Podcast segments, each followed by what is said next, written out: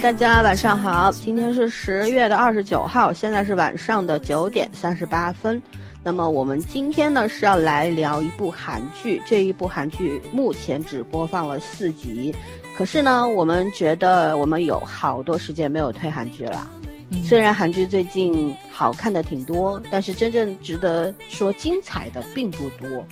而我们呢找到了这一部题材比较新鲜的。叫做启动了，中文名字啊，其实英文是叫 Startup。然后呢，这部剧是十月十七号刚刚上的，嗯，演员呢都很熟，裴秀智、国民初恋，对吧？南柱赫，那个颜值和身材巨能打的，我们都喜欢的男演员。嗯，然后江汉娜这个演员呢，倒是不怎么常见。我我好像没有见过他，但是我觉得他演技什么的都还不错吧。嗯，然后呃，男二是金宣虎，金宣虎是在《危机机二》里边看有有有见过他，演的是当时我觉得他喜剧的天分也蛮高的。然后在这个剧里边，我和枣儿非常默契的 都占了男二。对，然后要讲一下。呃，编呃，导演是吴庆焕啊，嗯，导过这个《德鲁纳酒店》，刚刚播完没多久。当你沉睡是去年的，然后医生们，医生们好像是那谁，金来源的那一部和朴朴信惠的，对吧？嗯。然后还有是启动了，就是这一部。然后编剧大大有名了，朴惠莲，写过。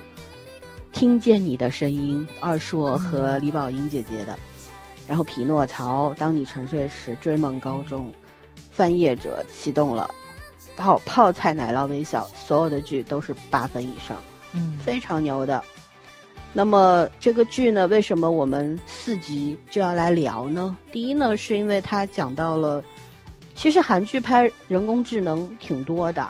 但是呢，从这个创业的角度去讲人工智能，我觉得，呃，还算是比较新鲜的。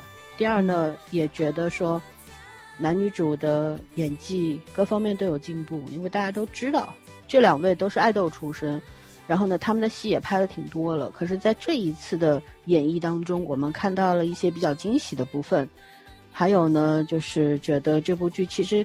虽然只有四集，可以讲的点还蛮多的，所以我们在接下来的时间内呢，就要去聊这些点。我们也设置了很多的问题啊，一一来跟大家交流。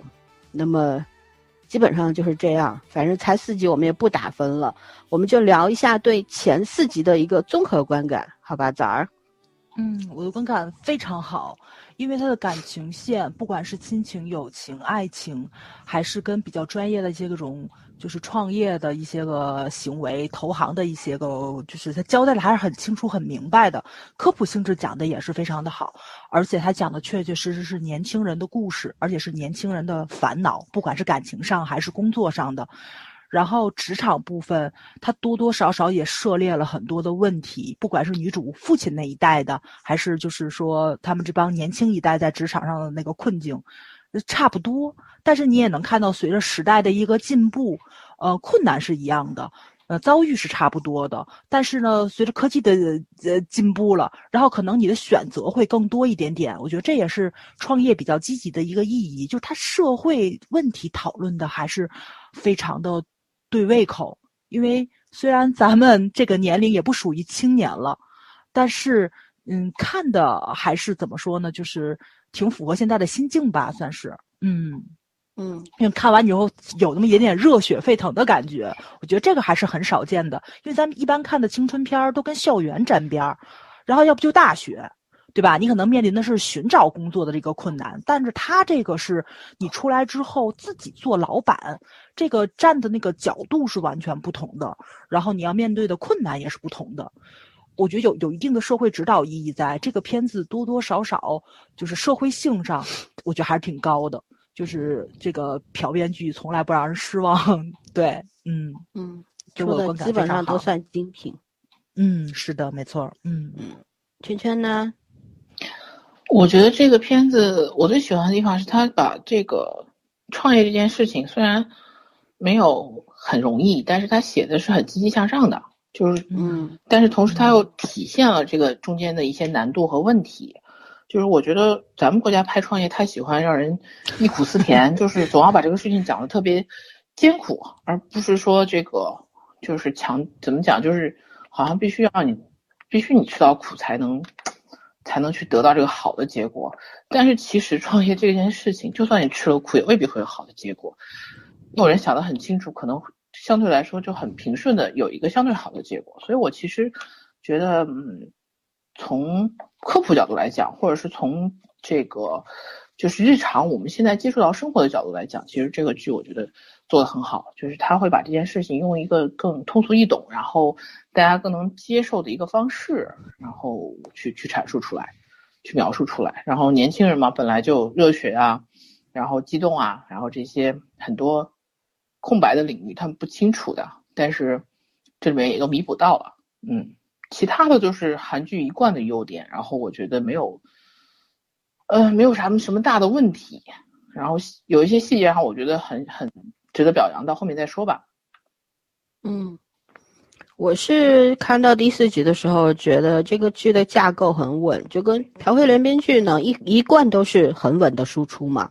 嗯。然后这个剧呢又是上来是先抑后扬，基本上也算是朴编的一贯的风格吧。呃，标准的韩剧构架，我觉得是这样子的。然后，呃，我觉得这一次让我看到了很多朴编以往与与朴编以往的这个作品不同的地方。比方说，它里边一贯都有比较浪漫的部分，像听见你的声音的时候，二硕和这个李李姐李宝莹姐姐很多的互动，包括在什么水族馆表白之类的，都是很浪漫的。那么在这个里边打动到我，我觉得很浪漫的，就是写信那一段。嗯，呃，就是贾南道山和小女主当时的那种互动，借着那一个信箱。我觉得，因为在现在咱们这个高科技时代，大家多久没有写过信了？我觉得那个写信这件事情离我们好远了。嗯，就可能只能在电视剧里去怀旧了吧。然后。但是通过他看到这种拍的非常的，嗯，舒适，然后怎么说很柔和的这种打光，然后整个男男女主没有见面，但是那种非常默契的互动，就让我觉得有那种怎么说，嗯，春日暖暖阳的感觉吧。嗯，对，反正蛮动心的那一段。还有呢，就是后面我一直在想。他的这个谎言到底要坚持到第几集？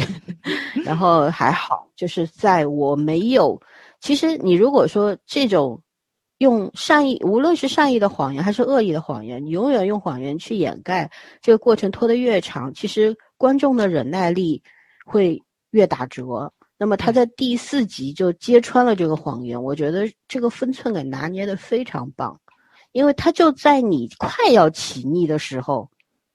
解题了，我觉这个是非常棒的一件事情，而且很干脆用的那个方式，我觉得这就是一个很厉害、很优秀的编剧的能力，嗯，对吧？就我们有时候对，有时候在很多的剧里边就会发现，其实那个那个有一个困境它存在着，但是它可能也很难去突破，很难去解开。可是呢，其实你要只要是用对了方法，那一定是可以的。但是很多的编剧和作者犯了一个很大的错误，就是他明明可以解开，有无数次的机会去解开，他就是不解，他就在那儿反复、反复、反复的折腾，消耗读者和观众的耐心。这件事情是非常 low 的。然后我觉得高明的作家是很容易意识到这件事情的，所以就恰到好处的把这事儿给破开了、破题了，这个很棒。所以我目前为止。我基本上，如果看了四集这个剧还能吸引我往下看，它一定，我觉得我有这份自信，就是我我觉得这一剧一定是 OK 的，起码能够撑到十集的。后面烂不烂尾我不知道，撑到十集是没问题的。但如果看到四集我看不下去了，这个剧一定不值得看，就是这样。对，OK，就是理由就是这个样子。那么我们现在就来，因为才四集，内容并不太多，所以呢，我们设置了一些问题。嗯，刚刚讲到了善意的谎言。那么在这个剧当中，善意的谎言其实就是由奶奶开始 编造的，制造了一个，这个叫什么？你的这个叫初恋，也不算 初恋吧，算是笔友，笔友对吧？嗯制造了一个笔友，然后其实是给你给了孙女儿一个非常美好的梦，因为孙女儿很孤独，呃，父亲离开了，然后姐姐和妈妈抛弃他了，所以他很孤独。那么奶奶觉得，我觉得这奶奶好有意思，就是。嗯就是怎么会想到说我给你制造一个笔友，然后让身边的这个小男孩儿来冒充这个笔友，跟他的孙女写信。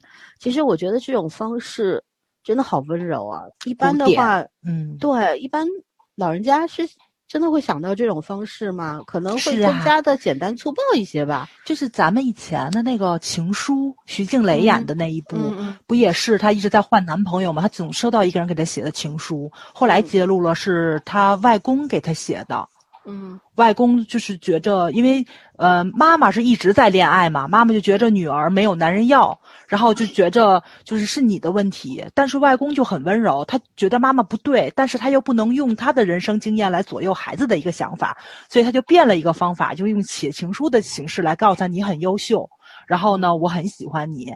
然后怎么怎么怎么样的，就发生这么多，所以所以女主一直是在就徐静蕾演那个角色一直在猜谁给她写情书，就知道她就会很积极的投入到跟身边的男人的一些互动上去，所以她谈了很多场恋爱。情书是这样的一个故事，就是就是 这些信给了他自信心，没错没错，让他觉得自己没有那么的差劲。嗯，然后也会有人去欣赏他、喜欢他、向他表白，并且这个人很优秀，对对吧？其实，在那个嗯《你好，之怀》里边也有这么一段儿，那个老爷爷，错对吧？对写信，呃，让让志华去替他写信啊什么的，我觉得这嗯这也挺棒的。其实本身书信往来嘛，在我们的古诗词里边都有很多的体现，对吧？我们的很多古代的故事里边，怎么说鸿雁传书，这个这本来就是一个非常美妙的这么一个故事。所以当看到这种奶奶建立了这么一个写信的这么一个事情，然后逐渐的这个谎言就越来越大，越来越大，最后就变成了所有人都要投入进去，然后不断的制造假象，去告诉这个女主，就是这一切都是真的，希望她的美梦持久一点。那这在这这个里边，其实这一点挺引发人的思考的，就是我们都知道，无论谎言是恶意的还是善意的，其实其实它不应该永久的存在，因为对要圆谎，就是不断的有投入进去，对吧？不管你是嗯人力、精力还是物力等等，所有都要投入进去，其实是一个不划算、很亏本的这么一个买卖，嗯也不能说买卖吧，这么一件事情。但是呢，可是在在这个剧里边儿，怎么说？它存在的意义，以及它后面产生的一系列的错误，你们是如何去看待它的呢？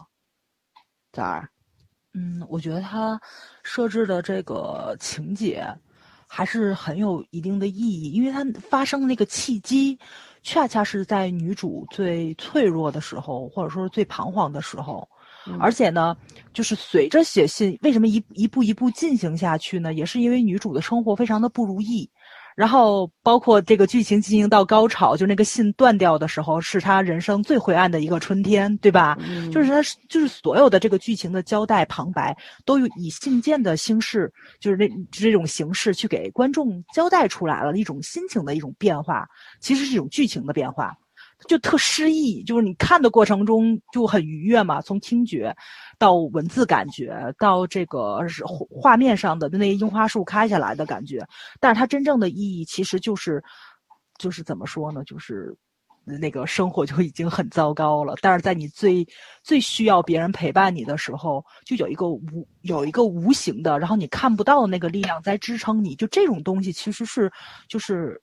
亲人、朋友可能替代不了的，因为这个人，你知道你跟他社会上是没有任何联系的，你能把你最隐秘的一些个心事跟他说，就就跟咱们在网上交网友是一样的。你知道他不是你的同事，不是你的朋友，也不是你的家人，嗯。然后你有很多很隐秘的心思，你是可以跟他去交流的，而且你们两个人可能不涉及任何利益，然后你也可以跟他讲一些你的爱好、你的兴趣啊什么的，很多的这种心思那种，小心思，对对，嗯就完全是三观、兴趣爱好达成一致，才能成为这种朋友。我没有跟你见过面，但是我觉得我认识了你很多年，就这种感觉特别的微妙又很怎么说呢，又很幸福的感觉。这种快乐，我觉得是熟人无法带给你的。对，是有时候跟你的怎么说笔友时间通信时间长了之后，就有那种最熟悉的陌生人的那种感觉。对对。这也是后来为什么两个人见面的时候，就是那个现场的感觉也非常美好嘛。就是你把你所有的想象放到这个人身上，完全都成立掉了。这也是为什么后面所有的人都要去帮女主停留在他这个最初的印象的一个原因，就是因为你那个梦碎掉还是挺可怕，就俗称见光死嘛。大家都说网上都是恐龙，对吧？就是一见面，然后你就你就幻灭掉了，因为你可能会给那个人加很多滤镜，加很多柔光，你会去美。化他，这个也是谎言戳破之后会带给所有人一种幻灭的感觉的原因。而且那个就是因为你跟他是有感情在的，就那种反噬是非常痛苦的，就被欺骗嘛。你不管是被认识的人欺骗，还是被不认识的人欺骗。被陌生的人欺骗，就那种感觉是非常非常难受的。欺骗这个事情，就真的世界上很恶劣的一种罪行。对，所以就是老老三说，不管是善意的还是恶意的，谎言永远是谎言，它肯定会带来伤害。至于后面剧情怎么进行下去，呃，咱们不太清楚。但是到第四集的时候，我觉着就是先戳破了其中的一个谎言，这就是编剧很高明的一个地方。一个是从这个结构上是给大家。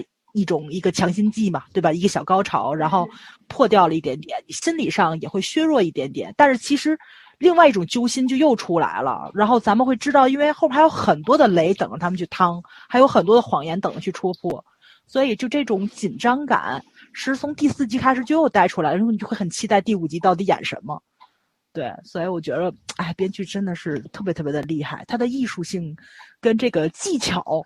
呃，就是融合的特别的完美，反正那几封信是真的有打动到我。我觉得他他的这个信件的优美程度，哎呀，国内的编剧真的应该学一学。咱们连台词都写不好，何况是信？哎，OK，我说完了。嗯，圈圈呢？我觉得这个剧里面，先说奶奶这个人设，这个老太太简直可以用伟大来形容。就是太高尚了，对，又高尚又浪漫，然后又贴人心，所以他会养出来那样的儿子和这样的孙女。只有他这种性格的人，才能养出来那种，就是真的天真烂漫，那个就就这种一往无前的性格。所以我觉得他这个小女儿性格是很像爸爸的，但是也是因为他的这种培养机制，导致他爸爸就是一个怎么讲？在在行动上，其实他妈妈他妈妈说的话没有错，就是因为他父亲没有办法去，就是他理想太对他来说太重要了，所以他没有承没有办法去承担一个就是家庭里面呃一个一个很重要的一个角色，然后导致最后不管是婚姻破裂，肯定不是他一个人的问题，但是后来还是因为反正种种原因积累到最后一起，就积累到一起，就是第一他自己没命了，他的梦想也没有了。第二，他还留了个女儿给老娘要养，就是这样子的。所以我说，伟大 伟大的人有伟大的使命，但他也要承受伟大的结果。所以我觉得这是一方面，就是这个善意的谎言，其实对孙女的成长可能看起来是一种很好的一个气氛，但是其实。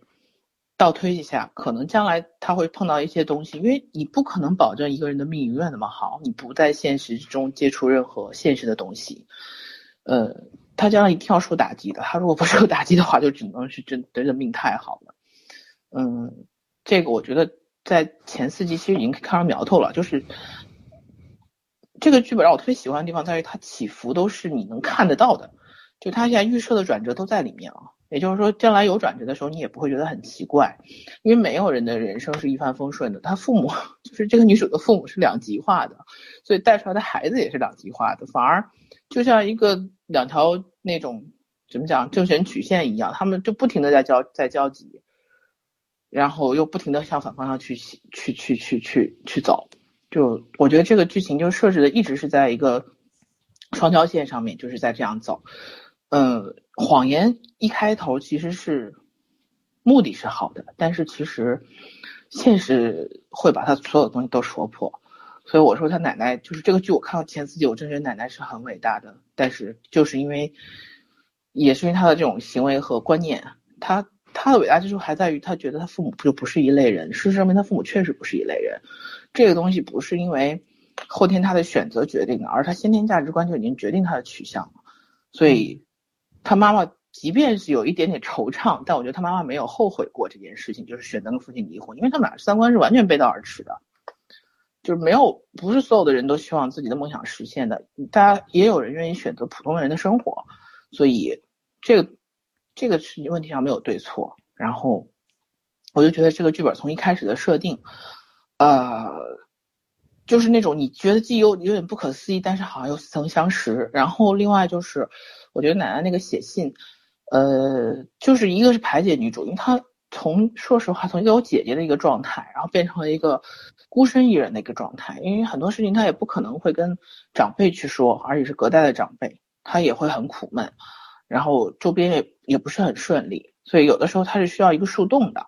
但是如果只是一个树洞这种吐槽的话呢，又不能给他任何安慰，只能发泄，所以他又找寻了。正好我觉得其实他对那个男二也是，就是。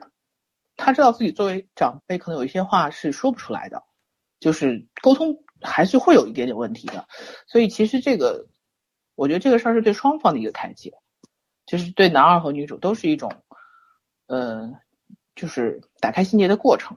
嗯，所以我觉得老太太特别厉害在这儿，就是她既知道自己的长处，也知道自己的短处，也知道怎么对别人，就是所有的生活不好的那一面，她都自己认下了，就是那种感觉。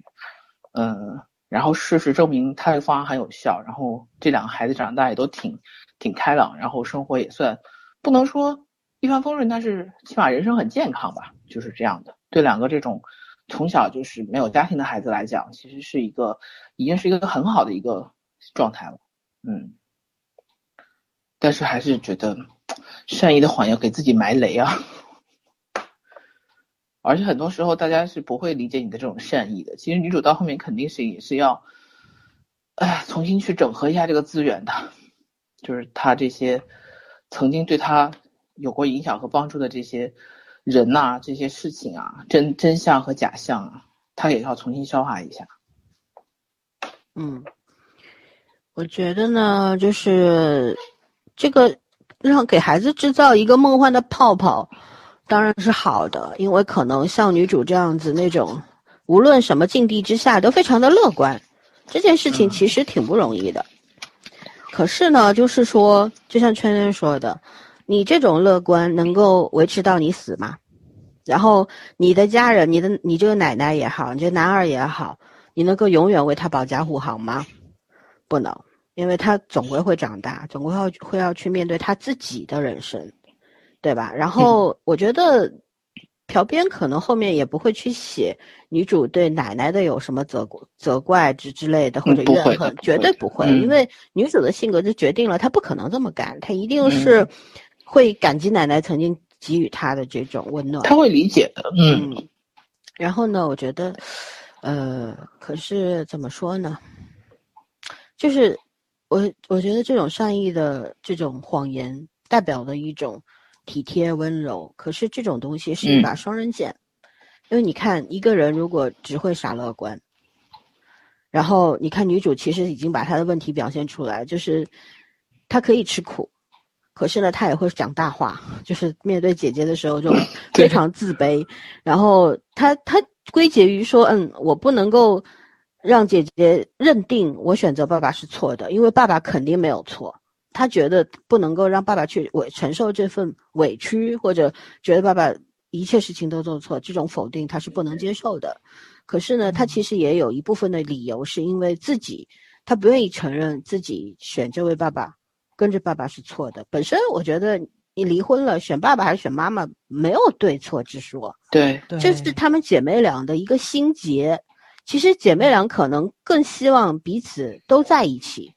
你看，姐姐当时看到妹妹，她后来妹就第一次回来见面，她就说，说，哎呀，我看到你现在过得这么惨，我我终于明白我的选择是对的。其实这种什么，其实这句话说的特别没有底气，因为她这么多年一直在内疚，无论她得到了多好的生活，成了什么财阀的女儿之类的，她都知道那一切都是虚妄的。真正她心里嗯在乎的还是自己、自己本身家庭的这一份这份幸福和快乐。没有一个孩子愿意亲手或者说父母亲离婚亲眼看着这个家庭破裂的，嗯对不对？所以他当时离去，可能还带着一部分对父亲的那种责怪，谈不上恨吧，就是责怪，为什么你没有守住我们的家？甚至于他嗯为什么对他母亲一直有敌意？他同情和可怜他母亲，但是他一直有一份敌意，对吧？然后就是嗯那种，就是为什么你要离开我爸？其 实那种就是，我再理解你，可是我的情感上接受不了。对嗯这个东西是就是带着一辈子的，就很难去驱散掉的一种怨念。然后呢，可是姐妹俩，你看分别是有性格上面的缺陷的。姐姐就把自己培养成了一个铁人，就是那种特别能打的，然后能力特别特别强。而妹妹呢，是怎么说？是非常性格看上去还挺好，很乐观或者怎样，可是她经不起太大的挫折。他其实你嗯看，面对姐姐的时候讲大话，说我会把男大生叫来，其实也是一种逃避，一种攀比心理，对吧？嗯他没有理智啊，呃奶奶也好，那个男二也好，都都愣了，说，诶，他怎么会怎么会去想这 想到这个东西，嗯对吧？当然他信以为真，可是你要去找一个你从来没有见过的人，已经失联的人，你怎么能找得到？本身你你讲去，不管你信不信这个人存在，你讲这句话其实都是没有过大脑，就是一时冲动，就是一种攀比心理，一种自卑心理，没错吧？嗯，然后嗯等他后来辞职的时候，就因为南道山来见他，然后跟他说，就大家撒谎嘛，说哎，他我要聘用他做我这个什么 CEO 之类的，然后好了，他就真的毅然决然的就 辞职了，不干了，对吧？我要我要上三十三楼，我不要在这个底层工作了，怎样怎样啊？我觉得就是很多的。这个已经不是什么理想很丰满、现实很骨感的问题，而是你的残破现实可能撑撑不起你的理想，没错，根本就撑不起。但是这是一部韩剧，他遇到了南道山，还有男二这个金牌护身符在身边，对吧？然后姐姐后面又肯定会跟他在事业上面有竞争，也有合作帮助互互相嗯帮助这样子。对，所以等于说他的人生是开挂的。是的，他从小到大，他看上去很苦，可是他都是开挂的。那么好的父亲，对吧？那么嗯好的奶奶，那么好的男二和那么好的男主都是他的，这这人生不是开挂的吗？你想要的全都有。现实中没有，而且他有美貌，修智真的很漂亮。说实话，我以前嗯不太吃他的颜，我现在觉得他在这部剧里面真的有些镜头特别的美。所以这样的一个人设，我觉得就是天神眷顾的这么一个人。可是咱们就不要信以为真啊，不要去吃这一套。作为 观众的话，不要去相信这个。我们要看的是什么？是要去看，你看撒谎这件事情，其实无论他的初衷是什么，他的目的是什么，但是他的过程和他的结局都不太不会太好。对放在现实里都不会太好，对吧？嗯，你无论用什么理由去欺骗了对方，对方 是不是会原谅你？这个主动权在对方手里。假使说你不愿意失去对方，我觉得还是直来直去比较好。讲真话是嗯最、最最最最保险的，一个是 最保险，一个是最划算的，嗯对吧？成本最低的一件事情。嗯，对。然后还有像爸爸，我觉得怎么说呢？爸爸其实也一直在一种自我的那种欺骗的感觉里边儿，因为在嗯。他那个年代，你要就十多年前，你要去创业成功，而且是走这条路，当时弹幕里很多人都说，这不就是韩国马云吗？韩 韩国美团啊，什么什么的，嗯，对嗯，在那个年代有这样子的一种先锋的那种世界视野，然后嗯。对，然后有能力去实现这个事儿，很棒。可是呢，命运使然，他在快要成功的门槛前面摔倒了，死了，对吧？第一集最后那个镜头，他死在公车上，真的挺催泪的，说实话。哦，好好好揪嗯心的一个镜头，就是人生就这样一个人注定就没有机会成功，他有能力，有机遇了，可是没命了。对，这种设定太扎心了。可是嗯我觉得他也是活在，这就是奶奶从小到大对他太多的支持，奶奶过于伟大，我觉得是也是有负面作用的。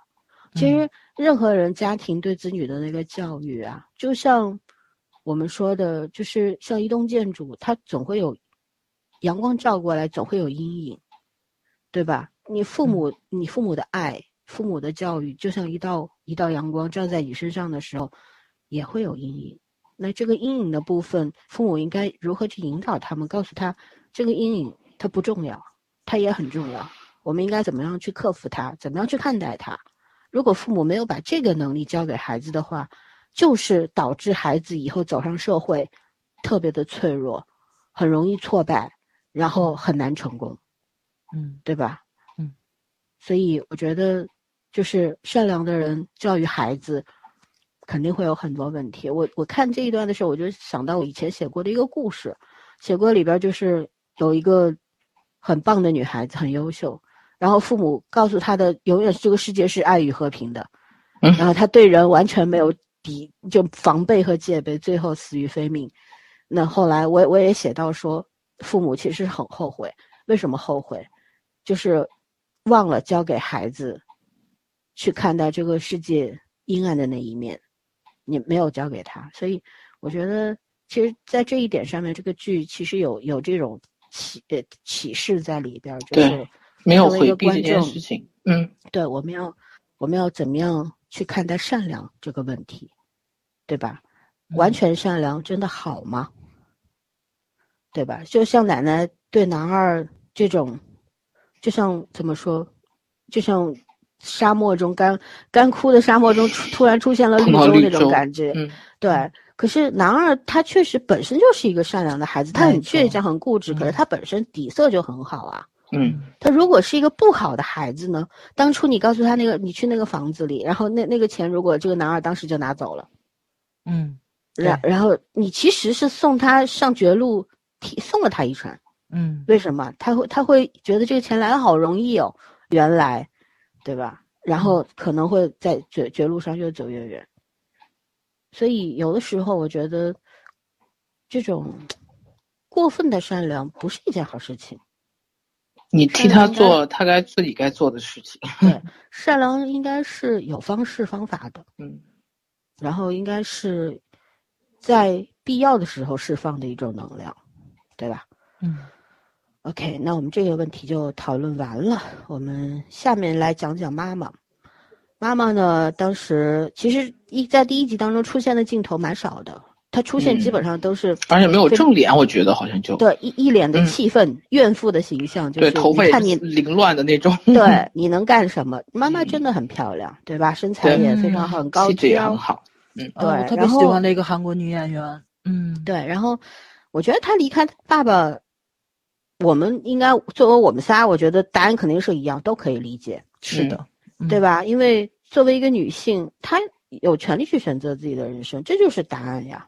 嗯，对吧？她为什么一定要留在这个男人身边呢？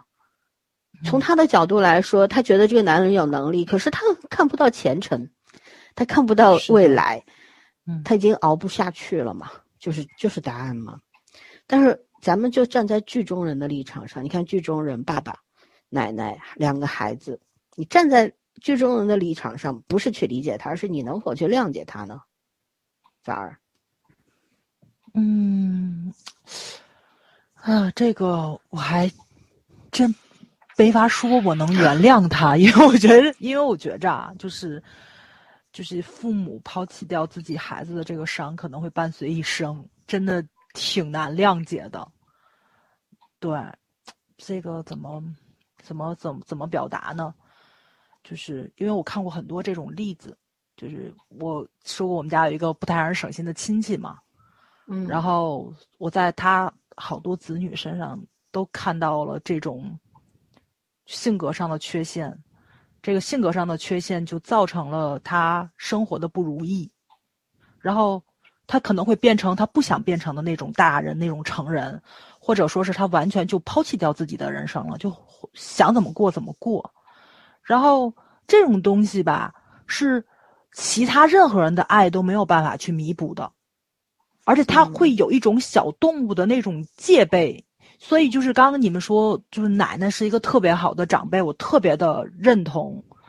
真的，他得用非常非常多的爱，才能够可能去填补掉这个孩子缺失了父母，然后自己从小一起长大，唯一的一个朋友的姐姐离开自己，所以奶奶肯定付出了非常多的心血，才能保持到她内心的一个平静跟她的纯真。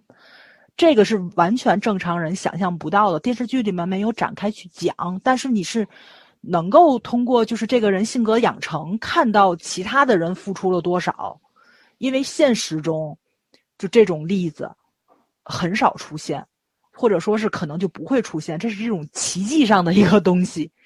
一一个是你自己可能根儿上就真的是你骨子里就是一个好人，或者你本身骨子里就是一个很温柔的人、很坚强的人，你可能能挺过这个。就是生活带给你的一个创伤，但是很多是挺不过来的，所以呢，就是如果这个事情落在我身上啊，我觉得我没有女主这么幸运，或者说可能我性格跟女主完全不一样，我觉得我是没有办法去谅解的。我能理解她，这也就是说，就是剧里面的台词嘛，对吧？就是妈妈后来对自己的小对女对女主说的那个话，说的是你可以说大话，但是一定要去践行它，不然的话，你就是你。就就是撒谎，就是你爸爸，对对，你就是撒谎，你就会成为了你爸爸。嗯，但是他最后说了一句加油，他这个加油能对自己的女儿说，但是他没有办法对自己的丈夫说，就他的人设是完全没有变过，他的性格也没有变过，但是因为他所处的这个位置不同，他作为一个母亲跟作为一个妻子，他可能付出的那个感情跟信任就完全是不一样的。他作为妻子，他不能够承担这就这。这份重担，但是作为一个母亲，她愿意为女儿去做什么时候，她会说出来加油。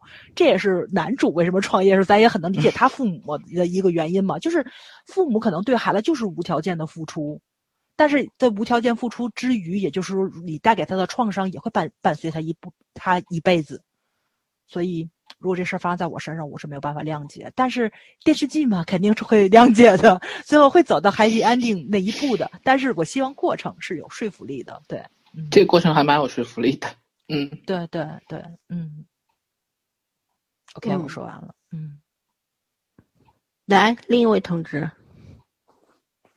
其实我一直觉得这母亲的人设还挺成功的，就是包括他对他姐姐的态度上面，因为他们两个其实个性上是很像的。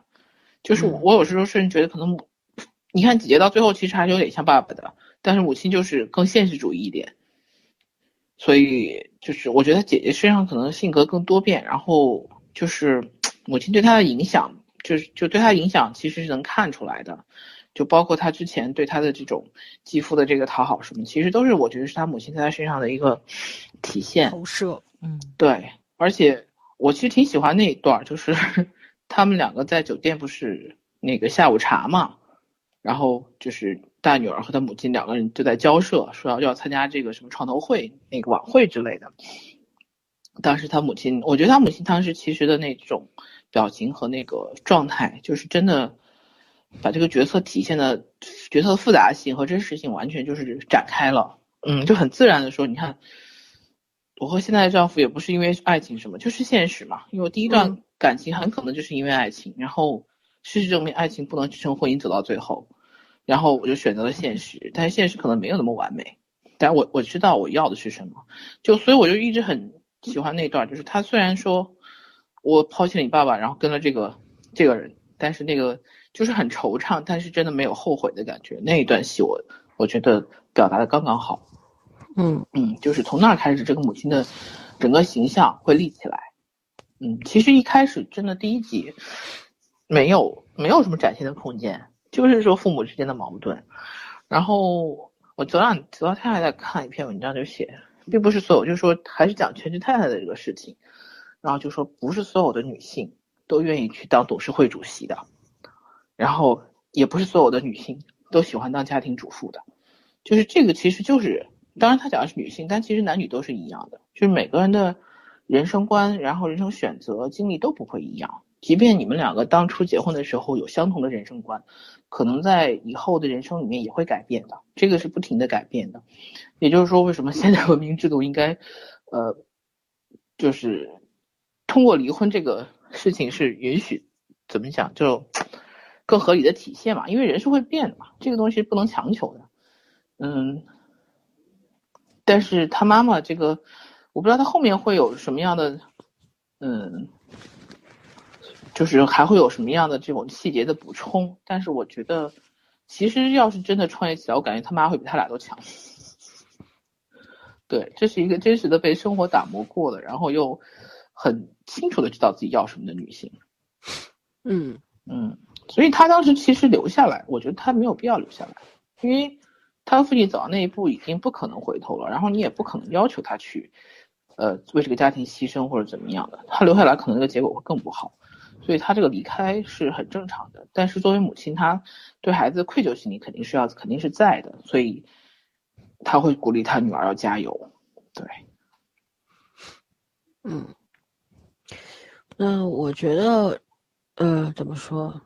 我我首先我觉得这个妈妈，嗯，她到后面跟小女儿见面的时候，不是说嘛，说，就是因为小女儿又吹牛了，说什么 给我几年时间，我 我一定会比你爬得高什么。然后他妈跑出来，那一段表达也很好，就是说不要像你爸爸那样吹牛吹过头了，到时候是别人帮你去擦屁股。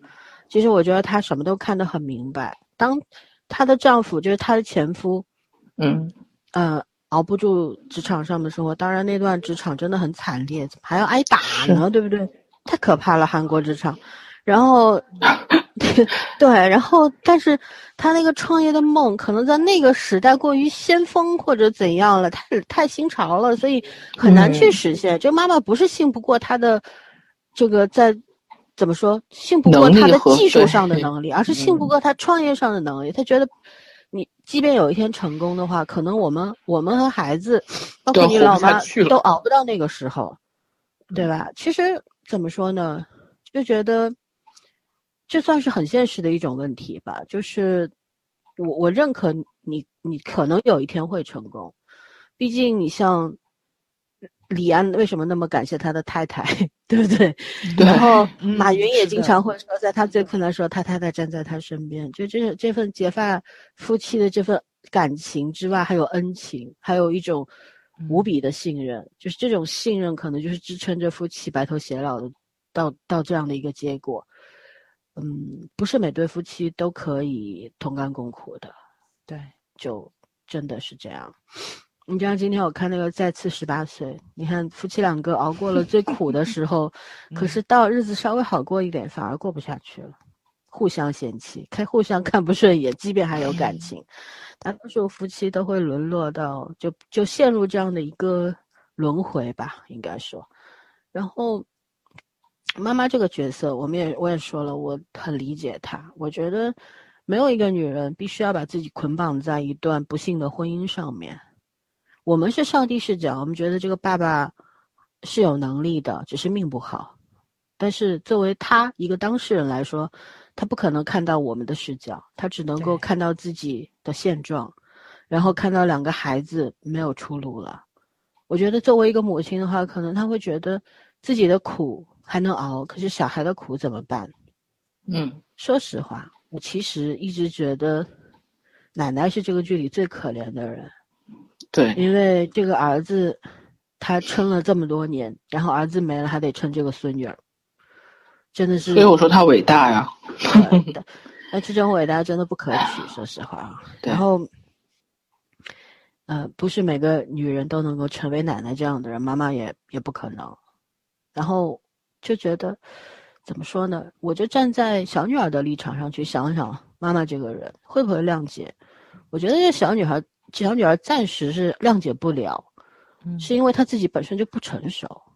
她看待就像之前说的，奶奶给予她的，爸爸给予她的这么多的这种乐观的精神，然后有一种有一种盲目的乐观在里面，嗯，然后导致她这个性格上面有一个有很大的缺失，所以她可能看得到别人的苦难，可是她理解不了那份苦难的出处。过度天真，对，和为什么别人坚持不了的那个原因，你看，他也理解不了他的姐姐，他一直觉得他在姐姐面前就很惭愧，然后觉得自己不如姐姐，很自卑。可是他没有想过，他只是觉得妈妈和姐姐抛弃了我，然后我是我我变成孤儿了。如果没有这个奶奶，我我连饭都没得吃了。就是这种陷入自己的那种悲苦当中，他没有去想过他的姐姐寄人篱下。是、嗯是什么样的感觉。他只看到人家风光的一面，没有看到人家挨打的那一面，对吧？这个是他性格上的问题，因为他完全没有去想过他的妈妈和姐姐。你想，妈妈也算有本事，拖这个拖油瓶还能够嫁个财阀，对，不管是合作关系还是感情问题，反正就就嫁了个财阀是结果。呃，但是在那样的家庭里面，你想想，那个裁判也也是有人家自己还有孩子，嗯，对，他是怎么熬过来的呀？他为什么那么现实啊？他怎么熬过来？剧里边没有没有，嗯暂时没有写，以后肯定会有交代。可是、这个小女儿也完全没有想过呀，嗯，她一直觉得，你看你们那么风光，只只有我苦哈哈。可是她没有想过风光背后，他们吃了多少的苦，受了多少的委屈。这个姐姐为什么小时候是那样，后来离开她之后，那一年两年就变成了另外一个人呢？是在一个什么样的环境里面被毒打成这样了呢？变得这么的强强势，嗯，对吧？是一种保护色呀，对不对？我觉得姐姐有时候也很羡慕妹妹啊。对你看你在奶奶身边，你还有这份天真，可是我不得不长大。嗯，对，所以我觉得每个人的生活都不在身边嘛，小女儿呢，可能就是有一个契机嘛。姐姐出了爸爸这个继父的公司，从从白手起家从来，然后呢，姐妹俩开始，你看中间有缺失掉很多年，从她们少女时代一直到成年之后，中间差不多有十十年多的时间没有在一起，其实已经互相成了陌生人了。对，然后当他们重新开始在一个起步点上面去创业的时候，我觉得会有很多的合作，有很多的竞争的情况之下，应该就弥补掉了当年那段失散之后造成的遗憾吧，才会真正的去重新认识对方，也借由认识对嗯方去认识自己，对吧？对，嗯，所以我觉得，当他理解了姐姐之后，我觉得他可能也就会谅解他的母亲，是这样。而奶奶呢，奶奶是看得太通透了，她谈不上谅不谅解，她肯定觉得尊重媳妇的选择，但是她也尊嗯重儿子的选择。那她唯一的目标就是自己活得开心一点，然后让孙女不要哎不要太受苦就好了，就是这样。嗯，对，所以基本上就是这样吧。然后我们继续到下一个问题，就是我们要来聊一下这个姐姐。其实这条问题我们已经差不多回答过了，是的，从妹妹落魄的生活中找到的所谓答案是她真正想的答案吗？我们刚刚已经回答过了，不是，因为她可能跟他妈妈一样，就像圈圈说的，他有很多性格上像偏向于他母亲，但是他是父母的结晶啊，爱的结晶啊，所以他身上也会有父父亲的那种浪漫和天真。我觉得他们家的这种勇敢和执着都是遗传，就是这种，对，所以他的浪漫和天真只是被过早的掩盖掉强强行被嗯。逼无奈变得成熟，所以他他想要的那些答案，如果他真的那么自信，他为什么要跟妹妹去比较？对，对吧？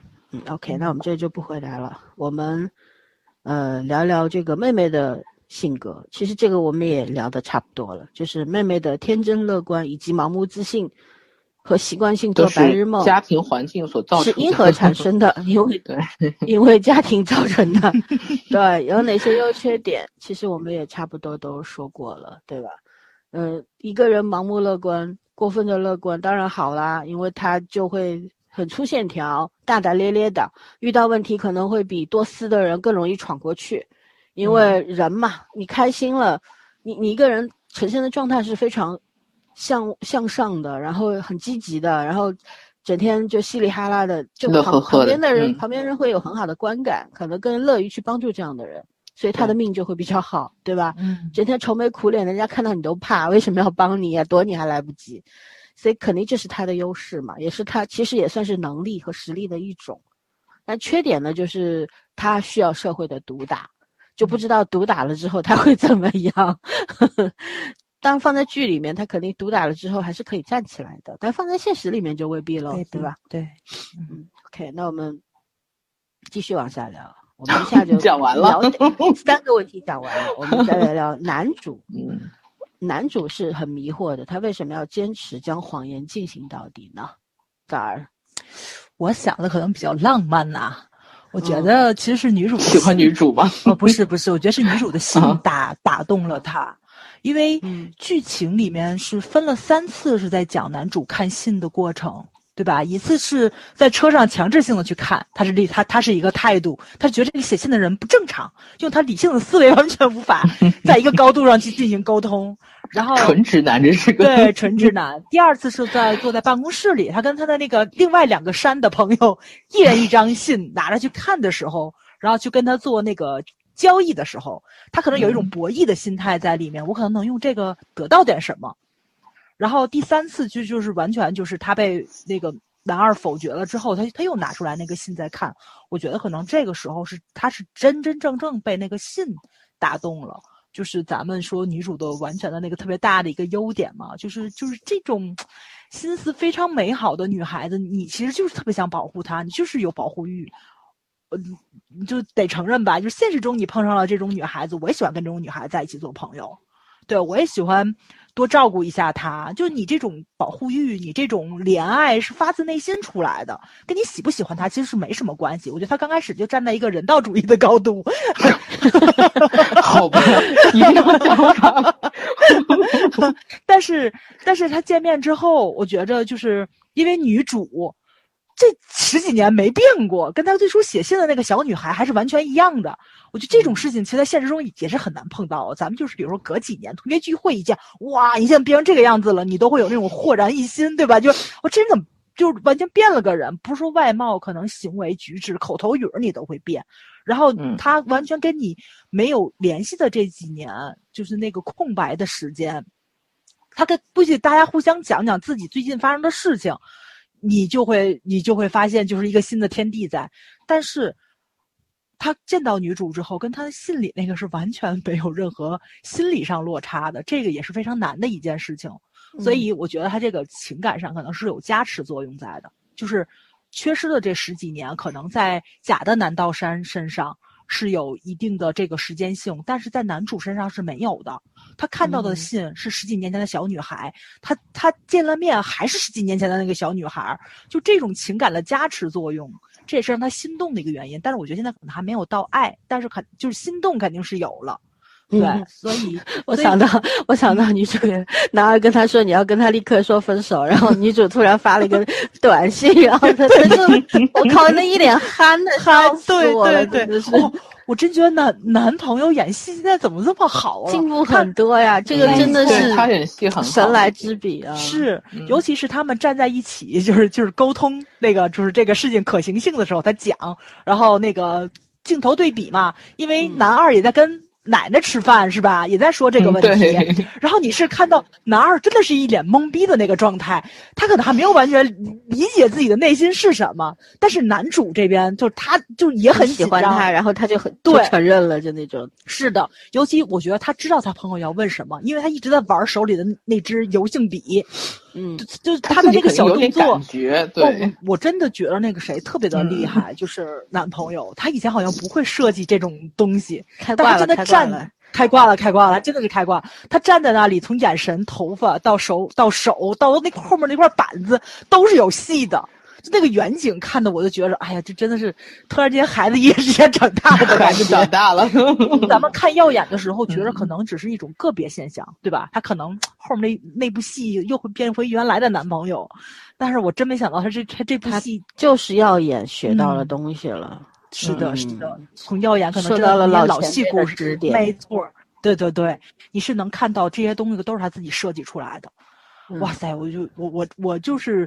就是对他的那个怎怎么说，他的情感的递进，你是能够感觉出来他这种渐变的过程的，啊，哦，以前的 男主和真没这样，以前都是本色嘛，那种憨直，以前就是帅，就是帅，对，现在是有演技了，真的是有演技了，嗯，而且他现在这个，因为像咱们。追星吧，我算算追星吧，就是男嗯男主和综艺也看了不少，他本人不是这个样子的，他演出了男主的那种质感来，真的是挺不容易的一件事情。对，嗯，所以我特别能够理解男主的这个选择，因为我如果是他的话，我可能也会做出这样的一个选择。嗯，怎么说呢？因为目前的这个状态，他可能拆拆穿谎言的成本更高一点点。维持谎言的成本并不高，而且还能得到点。维持谎言都是男二去干的 干嘛了？所以我说还能得到点什么嘛，对吧？所以哎呀，我就觉得男二实在是太惨。我因为那天我看完前几集时，我还跟老三说了，男二为什么不说呢？就把我把我急死。老三说，因为他不知道 喜欢女主。呃，到第四集时候，你这看他真的是不知道。当奶奶问他的时候，就他他那个表情真的是懵，是懵逼，还没体会出来呢。哎呦，大哥怕把我急死了。但是他绝对 喜欢女主，咱都看出来了，对吧？尤其是在打牌的时候，人家明明是在跟自己男朋友说话，他在那搭下茬，因为他觉得是他自己。是的，是的，是的，他就还在那个状态，就很复杂嘛。出来，因为因为那个所有信上写的是他自己，然后他又把这个这个女孩送到了别人怀里，因为他这种情感，他自己确实是会懵啊。是，而且他会想到他写信当时那些细节，这些东西只有他自己知道。对啊，关键他还在那里嘲笑别人，三个这个 三个直男没谈过恋爱。我说大哥，你也没谈过好吗？就你这表现像谈过恋爱的吗？急死了都要。他理论派，理论派，理论派，对，纸上谈兵派。对对对，好，只谈过投资，没谈过恋爱。回到男主，早上说完了吗？说完了，说完了。那芊芊来。啊，我其实觉得男主男主之所以会就是愿意维持这个谎言，一部分。就是他确实是对女主动心了嘛，另外一方面，真的其实这个对他是一种情感上的慰藉。我觉得这个戏开始就是南柱赫让我印象最深刻的一场戏，就是一开始他他那个不是成功了嘛，就是他那个识别，然后他就把他父母叫去了，然后就开始说他这个 他爸是个马桶，对，最重点的是他爸当时就说，呃，还没有到这块儿，他爸就当时就说说你你。你现在就一事无成，然后还要父母去支持你，就是你到底是那个，就是你给我一个说法，让我们想想，让我决定到底要不要继续支持你。其实当时南柱赫的那个表，就是那个那个那个那个状态，我特别喜欢。就你看他低着头，然后那个脸上的表情加上手上手部，好像也是在玩笔，就是那种紧张又不安。他其实知道他自己，就作为一个成年人来说，他呃还在家里面就是搞他自己的这这个。所谓的创业的事业，然后没有正常正常的收入，也养活不了自己，还要靠父母投资。他其实内心是很很愧疚，甚至有点自卑的，因为他毕竟是一个怎么讲数学数学天才嘛。就以他的起点，可能他如果愿意去一个金融行业或者什么行业，他早就算是成功人士之类的这种，就是社会上所讲成功人士。但他还是在为自己的梦想去努力。虽然站在这个角度来说，他也没有什么错，他也没有就是说。去浪费钱财，但是他依然是就是说这个这个需要父母去养他，所以他自己其实当时已经到了除了他这个两个就是怎么三个臭皮匠嘛，就是除了他两个朋友之外，没有人支持他的一个程度了，他自己肯定会对自己有所怀疑的。其实，然后就是这个时时刻出现，然后出现这个事儿。他其实当时是没有什么选择的，就是说他有些事情他可能跟朋友说也没什么可说，大家都知道什么情况。然后他又一直想去的，就是想实现这个去沙河创业的梦想，然后又没有机会。正好男二此时出现了，给了他一个很好的机会。从现实角度来讲，这可能是他唯一的去沙去沙河创投就是创业的一个机会。然后从情感角度来讲。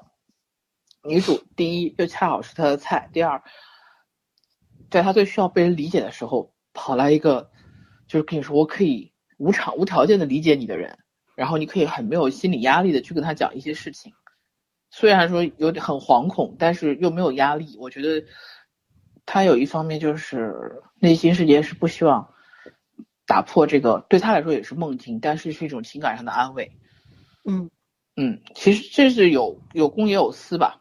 说白了，就他既有现实的那一面，就是他肯定是这是唯一的机会嘛，让让让男二去帮他，然后同时，呃，内心情感那一面就是他他确实是喜欢女主，然后同时女主也能安慰到他，嗯。嗯，我然后我最我我其实最喜欢那个男二和男主他两个就是同时意识到喜不喜欢女主的时候，给男二留了几秒钟，我觉得那个是那个。那个剪辑是太太高，就太水平太高了，真的。如果他第一时间反驳他不喜欢，也是说明他喜欢。很可能说明他喜欢。但是说，就恰好是留了几秒钟，男二那个表情，他还就懵的状态，他还没有意识到，嗯对，就他还没有意识到，正好，然后男主但是已经很明确了，有时候这可能就是爱情的先来后到，嗯，就一开始你已经往后退了，所以后面你你等于是吃了先机吧，这个事儿，嗯但也可能后面还会有反转。哎，竹现在是看不敌天降啊，这个是小圆定律，没有办法，他肯定争不过男主。呃，韩剧定律嘛，男主是女主的，男二是大家的嘛。对 我有个疑问啊，那个这三个小伙伴，三个是不是小时候被女主拒绝掉的三个憨憨啊？好像就是有可能，对啊，我觉得就是那三个人有。可能，三个傻子又回来了。对，呃，对，所以我觉得这个剧让我特别喜欢的一点就在于，导演和编剧心意相通。我觉得他们俩在剧情设计上和剪辑上了嘛，嗯，就特别默契，就是那个节奏感，嗯，很好，就是剧本上的东西，我导演完全 get 到。完美呈现了。对对对，对，哦，那好，你们俩都讲了正面的我讲完了。我来讲点负面的东西啊。我觉得呢，首先在一定的程度上，男主女主性格上面有非常相似的地方，都非嗯常的自卑，但是呢，又有一种莫名的自信。嗯因为首先你看，女主小时候也算是一事无成，可是男主他有优势啊，就像是个天才。可是你看，天才，呃，长大了就就这样，就这样没有也就这样了。对，也就这。样，没有事实，事实嗯给了他很多的打击嘛。然后他从一个非常自信心爆棚的一个状态，又从小被人哄在手里，你是个天才，对，对吧？然后还是长子长孙，对韩国人来讲很重要。到到长大了之后一事无成，还要嗯快三十岁了，还靠父母接济。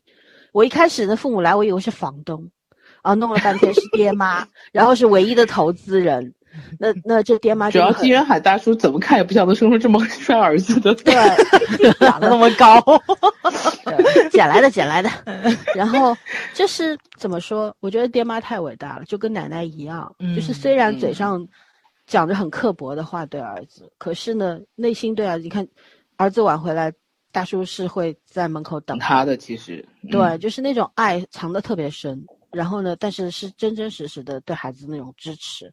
虽然就你你可以改行啦，你不要再做了怎样？可是当孩子有一些成绩的时候，你看父母是最积极的，还一家老小坐在那儿看电视、看直播什么的，反正然后这就觉得个剪辑，对我吃饭就直接喷掉了。B B 站来的鬼畜大神，对吧？嗯，然后怎么说呢？我觉得就是这样的爹妈吧，有时候真的还是那句话，你伟大的母爱、父爱，然后还有伟大的这种善良，其实对孩子就是一把双刃剑。我这是一个，所以孩子，你看，虽然他他知道自己再这样拖下去，可能把家庭都拖垮了。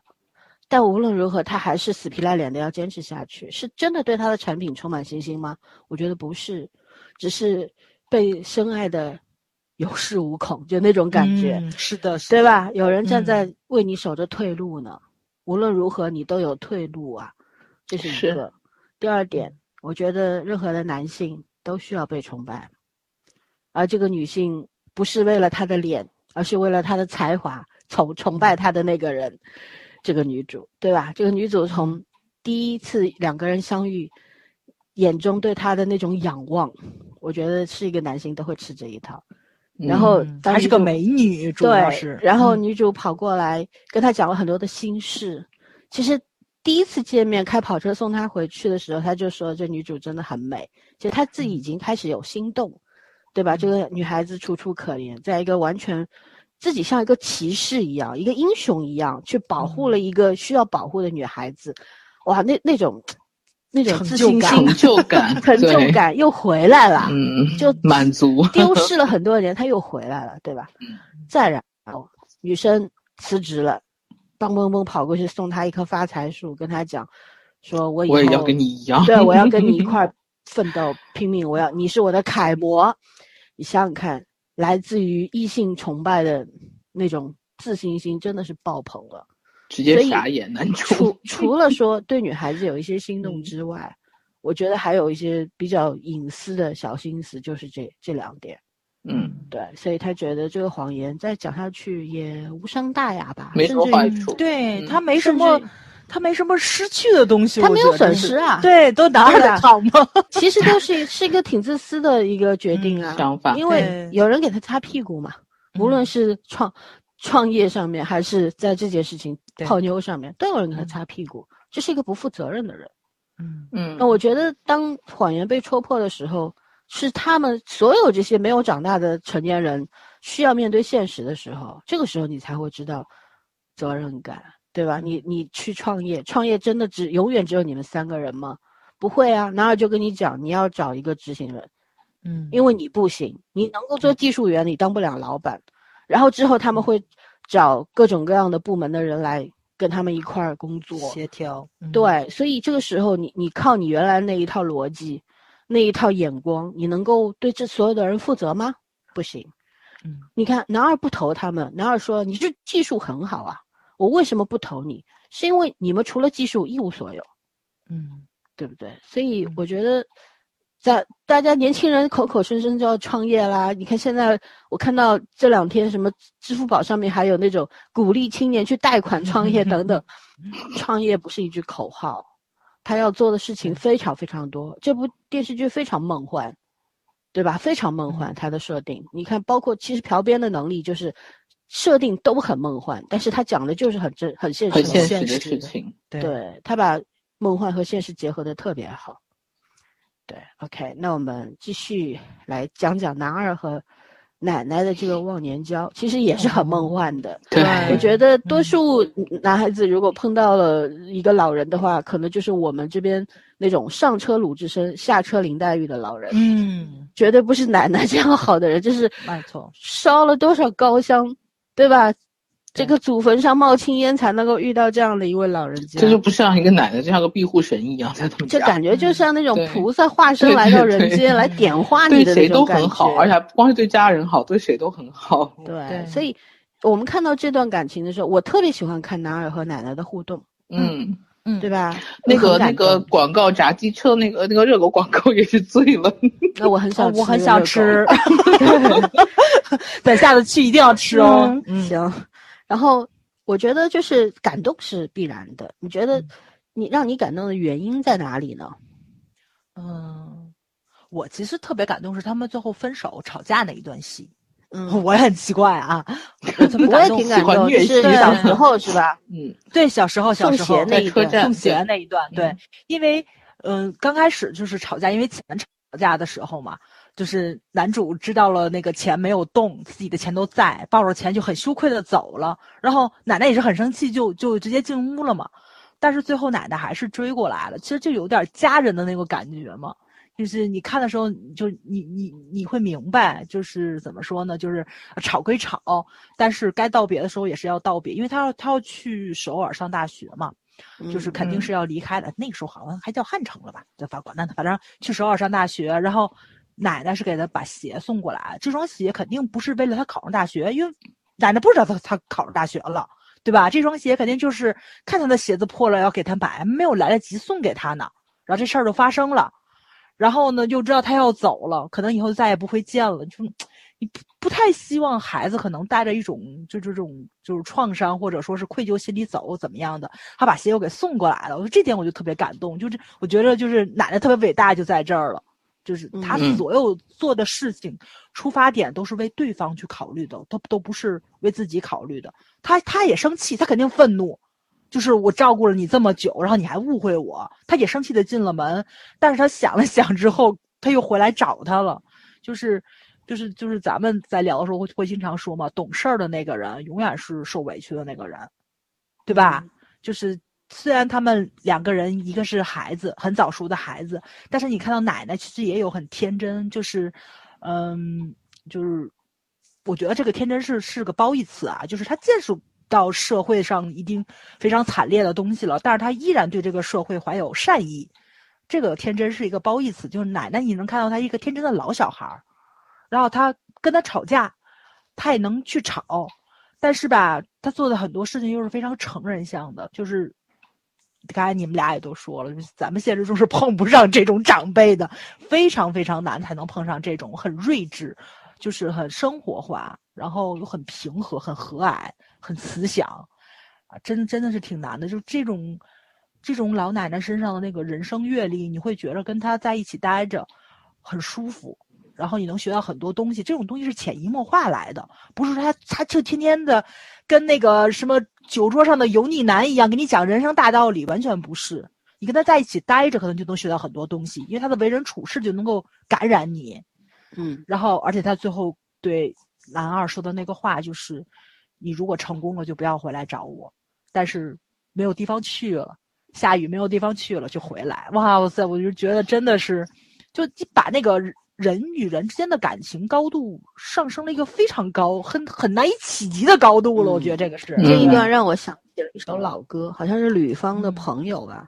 就是如果你功成名就，就不要想起我，然后什么什么的时候，请啊找到我。朋友别朋友别哭吧，应该是那首歌。嗯，朋友别哭。嗯嗯，我觉得这是人和人之间算至交了，就真的就是我觉得可看不可以用忘年交来形容，跟年龄是完全没有关系的，而且是从陌生人处成了家人的关系很难，因为因为如果一直都非常好，特假，对吧？但他们 他们也吵架了，也吵了。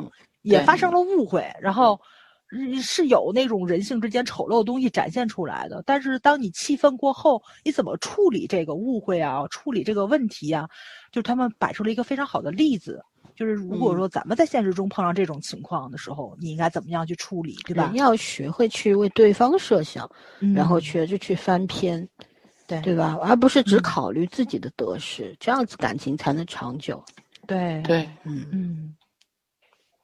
嗯，所以咱就就也就能够明白男二为什么现在说要还债。当然，我觉得之间可能还有一些事情啊，这还没有演到，肯定，嗯，还发生过什么事情？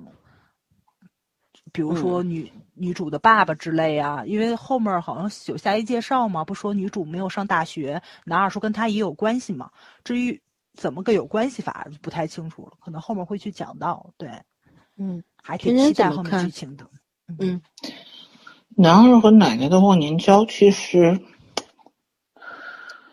啊，我有时候会觉得，其实奶奶，你想这么完美的一个人，他会没有一点点就是，怎么情绪上的波动，或者是需要一个能够释放他情绪的出口？我觉得他也需要有，毕竟他也是人呐，他毕竟不是个菩萨，但是呢。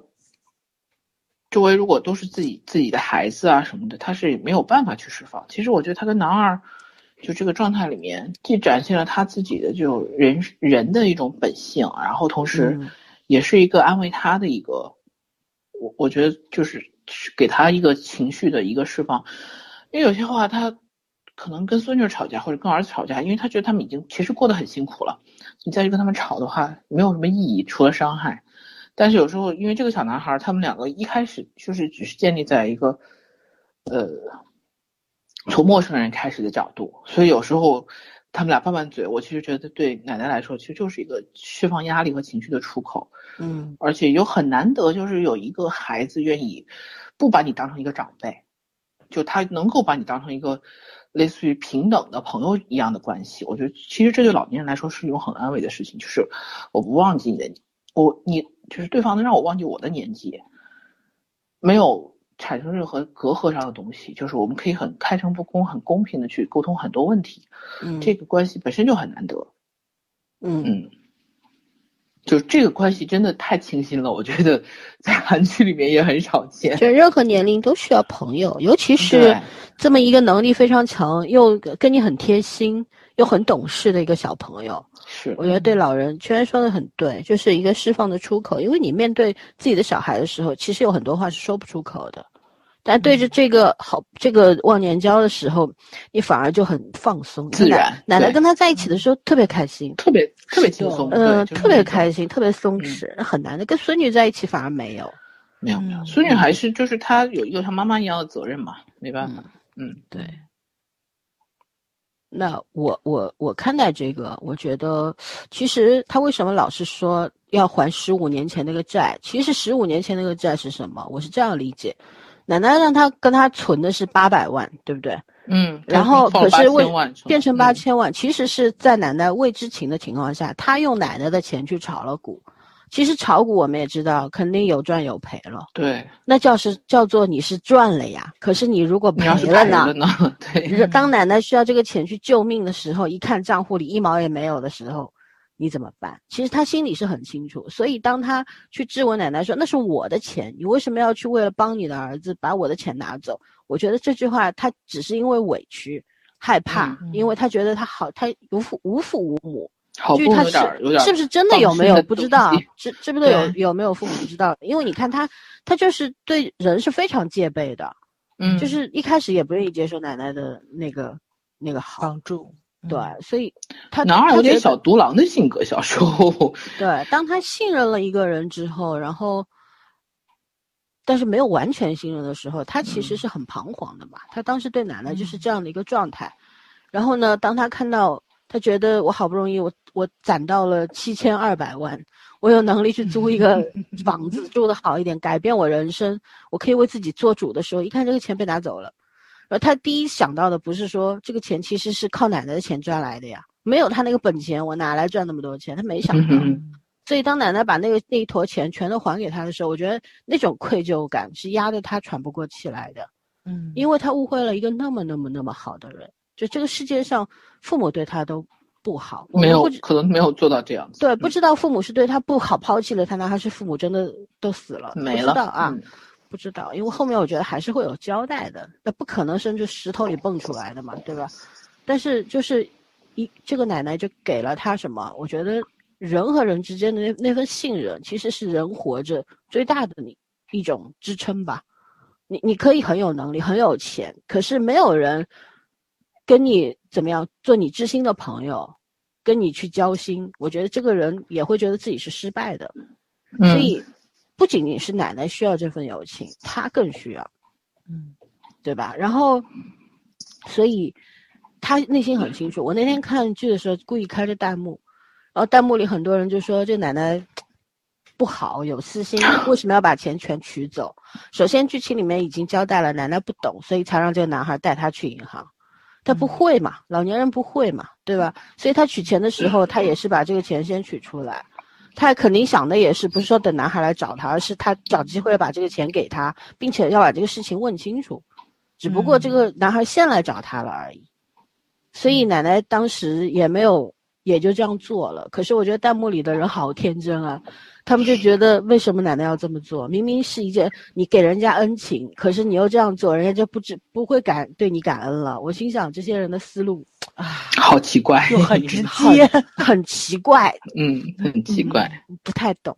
对，但是，哎，我觉得他们看一些好剧对他们会有帮助的，会让他们变成一些正常人有有智商的人。对，然后怎么说呢？我觉得，我不知道后面就像早上说，不知道后面这十几年当中还有什么发生的事情。嗯但我觉得这十几年里边，男二和奶奶应该没有联系过。没有，嗯，对一点都没有。所以对女主有没有上大学？我觉得男主可能是想的是，当时可能奶奶没有钱都没有钱供给他对了，对，没所以错他他会嗯觉得很愧疚，他要弥补，所以他现在对女主那个感情，他自己都搞不清楚，我到底是喜欢她，还是只是为了弥补弥补还奶奶的情对等等，他搞不清楚嘛。本来他从小就那样，就是一个投资天才，可是别别的都不会嘛，对吧？人和人之间他很钝，他接受奶奶奶都感觉出来了，他竟然没有感觉，哎旁，观者清嘛，真是。他没有他，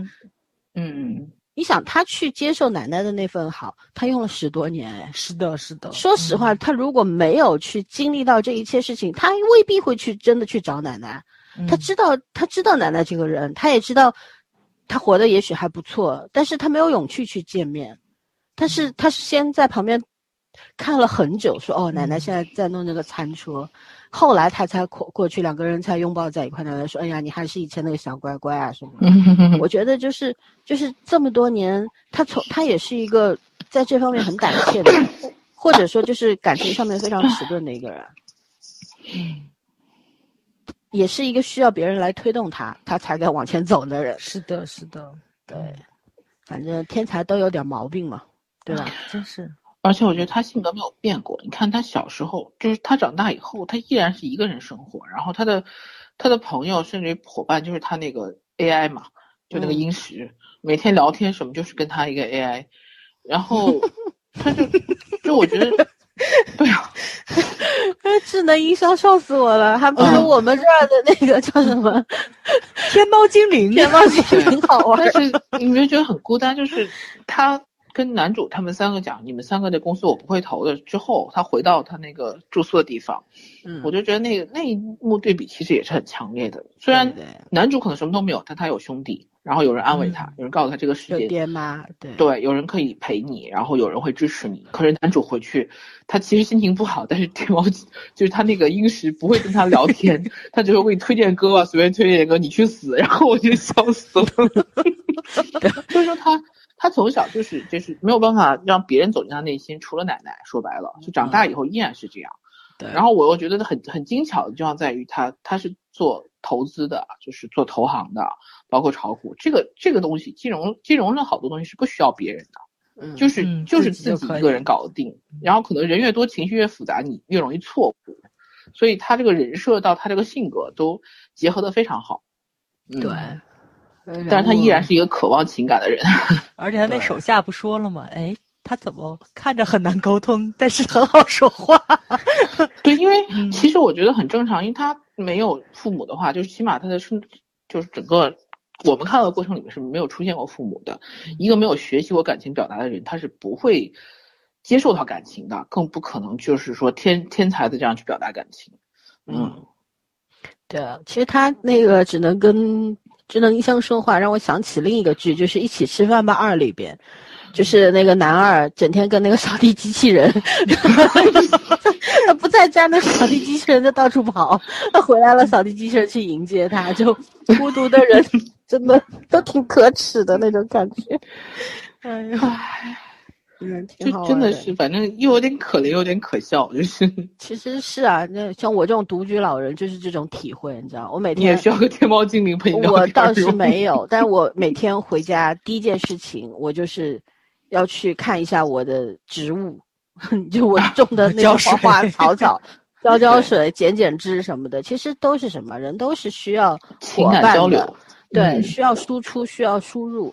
可是呢，你身边暂时没有人的时候呢，你就只能做这些事情。你要跟没有生命的东西去交流，那当然只要得到安慰，你管他是个人还是个物，其实都可以，就是这样。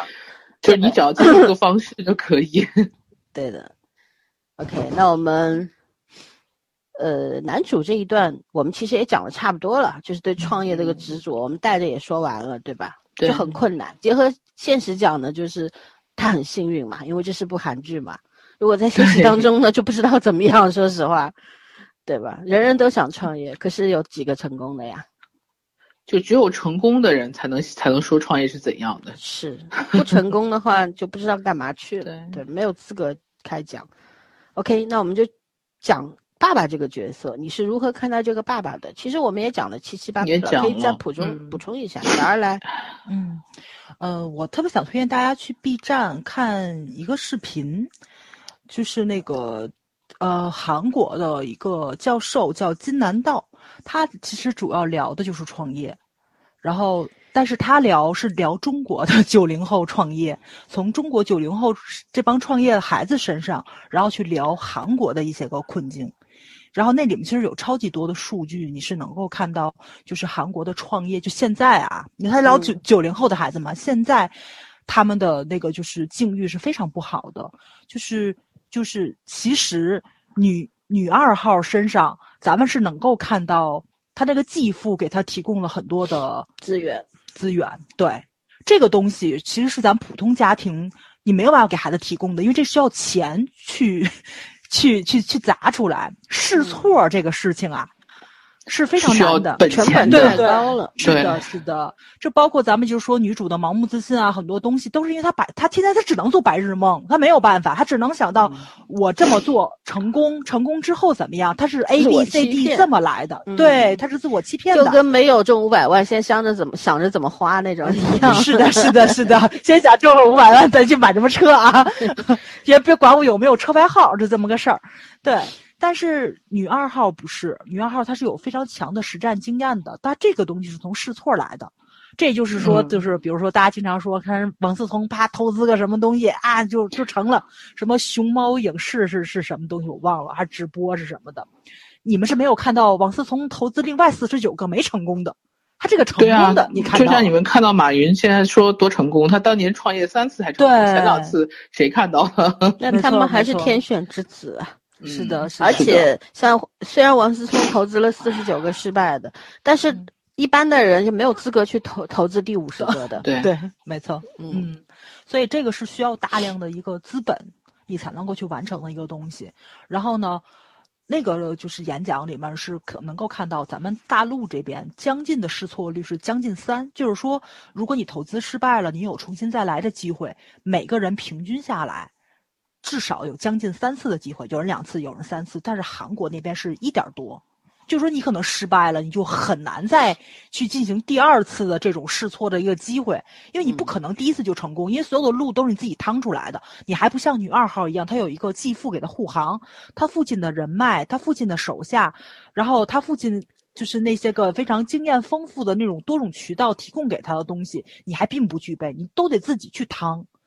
你自己去完成，然后你自己去谈合作，去找下家，什么乱七八糟的，组自己的团队啊什么的。但你看到女主，她说离职，她能带走四个人，这就是完全不一样的，对吧？你连组队的都得都得重新开始，所以就是女主爸爸，他在那个年代十几年前，可能要面临的这个问题是比现在还要困难多少倍的。这也就是咱们刚才聊说，就是妈妈很伟大，什么乱七八糟的，就是我问就我插一句话啊，嗯那个沙河的创始人是不是当年投资男主爸爸的？对啊女主爸爸的那个人。嗯对啊，就是那个哦戴几几几脖子里戴个那个对对对，我这个脸盲，阿姨，我这个脸盲突然刚想起来这件事是。的，而且就是我觉得嗯从美国回来的那个人，可能跟他爸爸也有关系，也许就是爸爸的对朋对吧？一起创业的朋友，他爸爸去世了，然后那个人最后怎怎么样了？猜测啊，不知道是不是？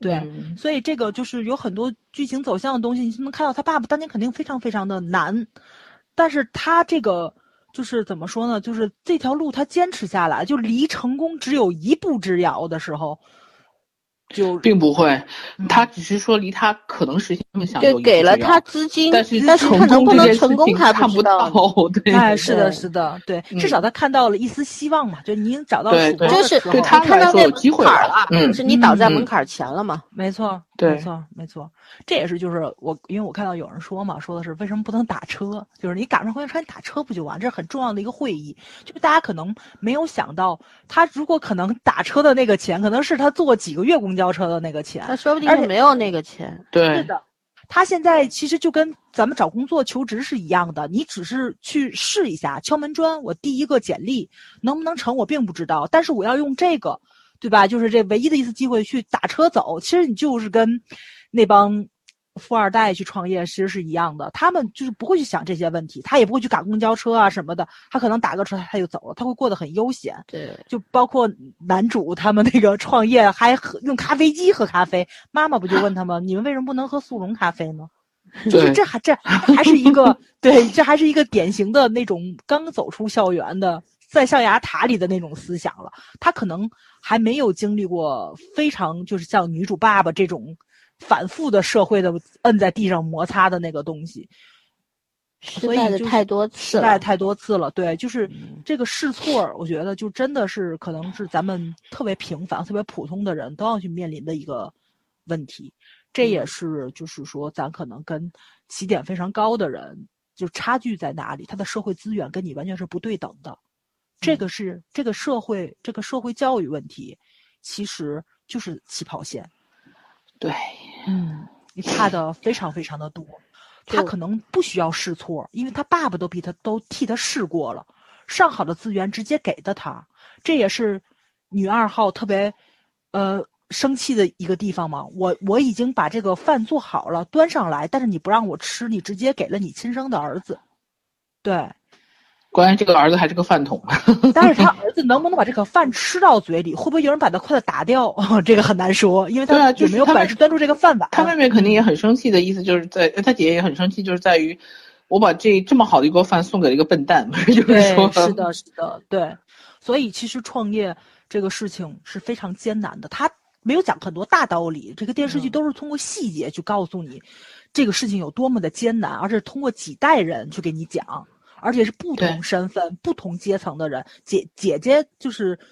呃，在豪门里面达到了很好的资源，受了很好的教育，见识过成功是什么样子，怎么样？她依然要受这些苦，她依然要跟妹妹在同一个起跑线上再去竞争。这个就是其实真的是很残酷。就是如果说你想走一条非人的道路的话，因为她毕竟投资回报率很高嘛。就像女主说的是，我可能直接就直接去三十三楼了，去三十二楼了，就是我踩着楼下所有的人。但是这个东西就是以小博大嘛。你可能要牺牲掉非常非常多的东西，甚至于像爸爸一样，他用他自己的生命、自己的家庭、自己的爱人，而且自己的大女儿，这种家庭不完整，他也没有换来这个成功。而且大多部分人都是这个样子。男二号 女主要是能轻易成功的，他妈的才叫非现实。对对对对，太白死了感觉。对，而且那个谁，男二号的台词里面也非常清楚的讲了。他的那个就是投资正常的那个回报率的问题，对吧？当时那个那那两个山不还嘲笑了吗？说你也不高啊。他说，但是我拒绝所有人，没有一个成功是零。嗯，拒绝投资这些人没有一个成功的。就我的失败率很低。对对对，就是说这个社会上大部分可能百分之九十九的人，你的投资就是 在给社会做贡献。嗯嗯，对，是一个玩票性质的。啊，这很。所以你还记得我们今天我们这个话题是讲什么的吗？就是讲 如何看待爸爸这个人，对爸爸这个人。所以我就觉着，他他会圆回来的，相信他。我就觉得爸爸这个人挺悲剧的嘛。就我讲那么多，其实就是觉得，就是这个事情，就是爸爸是一个很，就是一个很血淋的例子，告诉大家，就是他是一个很悲剧性的人物，而且这个悲剧可能是每天都在上演的，社会天天都在演，现实中可能比他惨的有的是，家破人亡，对吧？你想，够惨了，命都没了，还要怎么惨？人家都死光，打算考虑让人家破人亡。这家破人亡就演不了了，女主啊。秀智长得那么喜庆，干嘛要演家破人亡？秀智经常演这种，哎呀，可爱少女型的这种的角色。但是她就是一直是元气少女型的，就是角色再可怜，她还是很积极向上的这没办法，她气质是这样，气质是这样。对。OK，那然后我就觉得，就是父亲虽然在角色，就是在功能性上没有缺失，但是他这个他自己的这个人设，其实，在那个时代是不符合的。我不知道韩国是怎么讲天时地利人和的，但是我其实觉得朴编在这个剧里面是讲了很多天时地利人和的事情。嗯，就是父亲呢，虽然呃有梦想、有才华，然后也有机会了，可是他那个时代，我们现在看起来，他那个时代不具备成功的条件。就是以以以他现在当时要做的事情，在那个时代可能还不具备那个要成功的要条件，所以我觉得他就是天时不够，说白了。然后现在又开始讲，我觉得可能很可能到最后这个剧这几个人也许会成功，也许成功之后就瞬间失败了。我刚突然想起来，当时看那个小栗旬和石原演那个。呃，富男穷女的时候，嗯，那就是一夜天堂一夜地狱的故事嘛。因为对，因为互联网行业就是这样子的，它本身就是很快，然后呃，技术革新也快，然后这个整个投资的风向变得也很快。然后男二讲的就很清楚了，就是投资到底是一个什么情况。呃，所以我其实觉得朴编他就很擅长用这种。清新的风格，然后去讲很现实的问题，就他会给你拆解。其实这个问题后面你是会越想觉得，呃，有有有有点凉气在后面，其实是那种感觉，就是没有看起来这么天真无邪和梦幻。然后，但是我觉得他还另外一层意思，我自己觉得他是就是告诉人，即便呃这个时代。每一个时代都都是需要理想主义者的，就是可能未必在那个时代会有一个好的结果，但是理想和梦想这个东西，我们还是一直要追寻的。特别是这种年轻人是促进这个时代变化最主要的这种群体，所以即便女主只有这种乐观天真和和冒险主义精神，然后男主的小问自己的问题也很多，甚至于说现在。男主可能还有一点小虚荣，到后面也很可能就是根据他，比如说他的这种，成功之后飘啦，或者是怎么样，他可能会面临很很多更大的危机。但是目前看起来就是整体还是很积极向上的，就是他展现的风格。而且我觉得最可最可爱的地方在于他起的这个名字，我专门去查了一下，沙盒其实是一个程序上的一个安全机制。就是在这个沙盒里面的这些程序，就是比如说有个程序你受这个保护的话，就有一定危险的话，它会启动这种紧急安全，然后就让你有一个就是切断这个危险的可能性。嗯，用这个名字来做创投，我觉得这个想法也是很特别。就是其实可能这个剧里面他也会有点想表达，就是他就是看起来他就是美化了投资人，其实就是 就看起来创业可能是无限好的，但是其实根本不是你想的那样，甚至于说，呃，创业其实是有要有一个天然的尺度的。我觉得他可能有有想过这样的问题，就是说你怎么拿捏你这个。你这个尺度，还是还是有这个想法在里面的，因为我觉得他这个名字起的很特别，这个事儿和创业没什么关系，嗯，但是他和互联网有有很很深的渊源，所以我就是觉得他还是要反映，就是怎么讲，人在自己这一辈子里面做的很多事情，可能就是说你自己去怎么衡量和拿捏吧，嗯，就年轻人怎么完成他的成长。肯定不是在别人庇护下长大的，也肯定不是一帆风顺去长大的。嗯。嗯，讲完了，讲完了，就是我觉得他父亲怎么讲，就是父亲用父亲作为一个线索人物，把他的梦想，把韩国的一个时代，把每一代人的精神，就是做了一个延续嘛。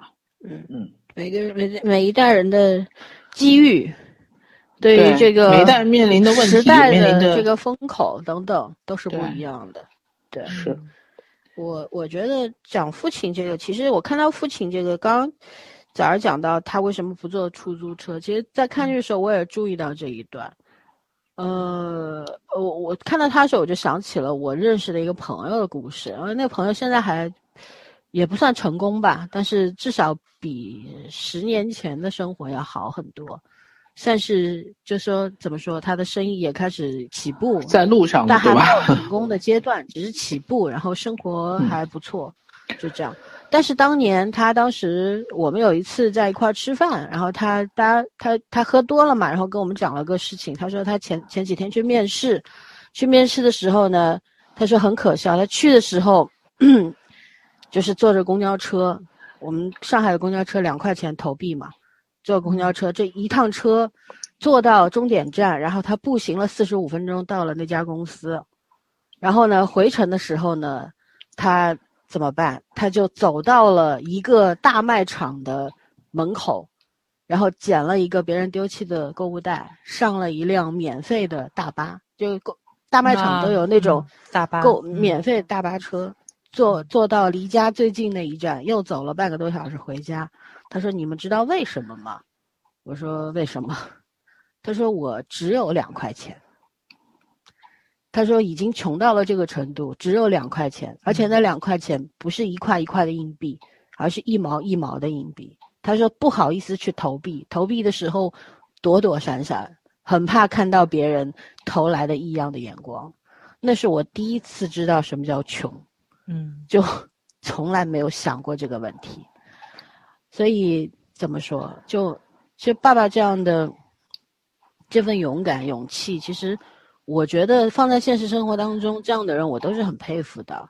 但是我也知道，这样的人能之所以能够撑下去，不仅仅是因为自己的那个顽强的毅力，或者他对自己的那份自信，也有很多家人在背后的支持。对，所以我觉得他是一个可能是一个非常有能力的。技术人员、开发人员，但是他在做生意这方面未必是一个成功的。就算他，哎，什么声音？你在擤鼻涕吗？嗯，感觉冻到了一样。哎呦，我的妈呀！你小你家能听出来，你也很厉害。对，然后就是觉得爸爸就算没有去世，也未必能够成为一个非常很牛的这种。中国呃，韩国美团创始人，我觉得未必啊，因为他那个性格当中有很大的问题在那边。我也觉着，我觉得成功的人身上都有一种凶狠，然后南柱赫这个角色身上没有，然后他爸爸身上也没有。所以男二告诉南柱赫，你不能做 CEO 啊，你得找个人嘛。其实怎么说，这财富累积的这个过程都是血腥的，对，没有干净的，是没错。对，就从零到有，这个过程是很残忍的，没有办法，总会有牺牲，而且牺牲的一定不是你自己。而且换一个角度，我其实觉得资本只有保持冷酷无情，才能够真正的保维持公平。对，一定程度上吧，我觉得不绝对啊，不绝对，因为有时候有很多东西很构成是很复杂的。它假使只有冷酷血腥，其实就少了很多人。呃，不不，冷是就是不要用情感去判断，并不是血腥。我的意思就是说，你如果相对来说所有的人都。啊，都去都去都去寻求投资的时候，就不用感情的资本才是可能是相对公平的。对，你说的是一个选择的一个状态下，我说的是就结结论的那个状态下，就是当你产生一个结论的时候，如果仅仅是依靠残酷是不够的。那个，对对，中间还会掺杂很多的因素在里面，对吧？这个就不不不扩开来讲了。所以我觉得就是。怎么说？男主的爸爸他不是一个合格的丈夫、爸爸或者儿子，嗯，但是呢，他甚至于可能成不了一个合格的老板。但是我觉得这样的人，他活着呢，就像有时候就会成为某些人内心的灯塔吧。就比方说女儿，这女儿是很以他以他为荣为荣的，对对，这这就没白活呀，对吧？嗯，因为爸爸身上确实有很多让人。觉得有激励到的那种优优点吧，有被鼓励到，就是不放弃啊。很多时候就是不放弃啊。我看他被车撞倒之后那种一路奔跑那个状态，跌跌撞撞，我真的很心疼，说实话。嗯。然后当他得到投资，一路上那一段拍的特别长，回去直到在公车上面没出去，应该是嗯死去。他开始就人家说他喝醉了。呃，就失失去神智了嘛，自己控制不了了，手一直在抖，那一段太残忍了拍的，嗯，所以就看的特别难受。但那那时候我就反而觉得，真的死去的那一刻，我觉得又仿佛松了一口气，觉得解脱了，太解脱了，就是那种，这个人就真的是悲苦的一生，太惨了，嗯，好吧，关于这个剧我们就基本上讲完了，所以我们后面留一些时间，我们想。讲一下，就目前我们看了几部国产剧嘛，也算是国产言情剧，然后也有一些涉及到职场，比方说《半是蜜糖半是伤》，对吧？然后呃，《完美先生》和《差不多小姐》也有讲到这个学校的关于教授的这一部分，就是教书育人的这一部分，也算是一个职场。然后还有就是看那这叫什么？我凭本事单身，这个就 是 校园恋爱剧，嗯，对。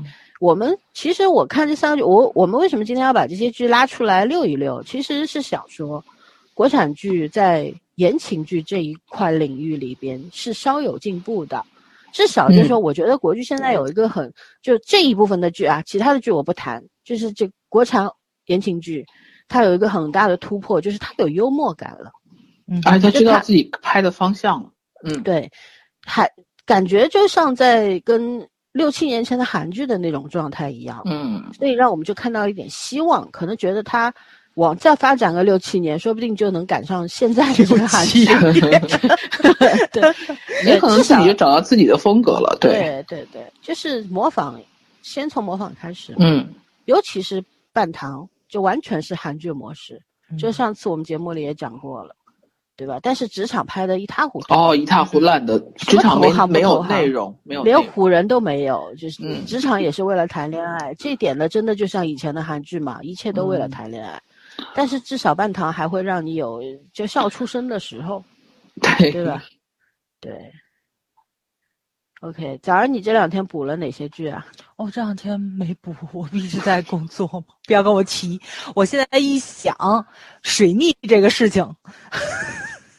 他有一周坚持就是 胜利？那这个话题你就插不上嘴了。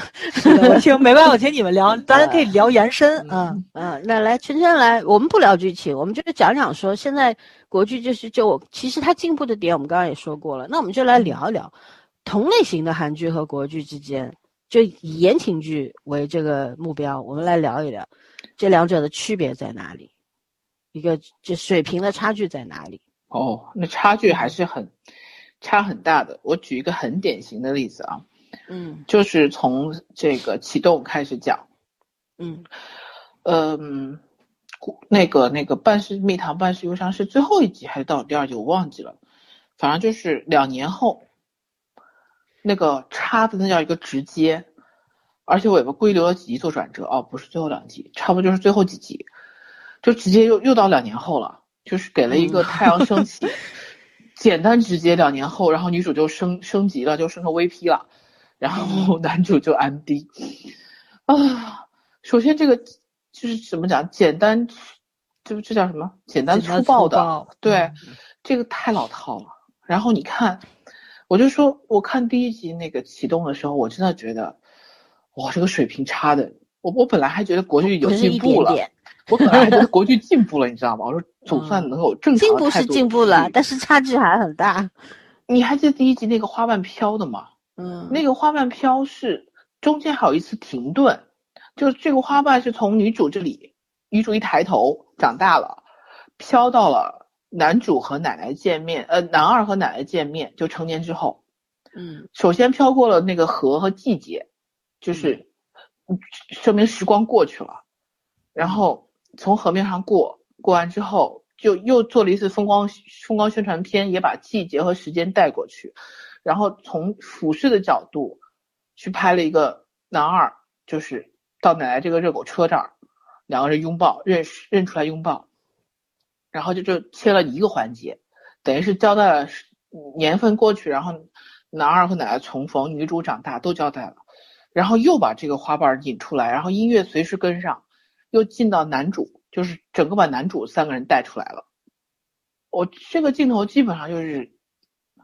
分成两段，但是交代了所有的成长过程，然后现时代的状况，大概男主的身份，男主现在的状态，男二现在的状态，然后奶奶，就主要人物都交代完了，就就是大概两分钟嘛，我觉得两三分钟的镜头，不比那个两年前要强，两年后要强太多。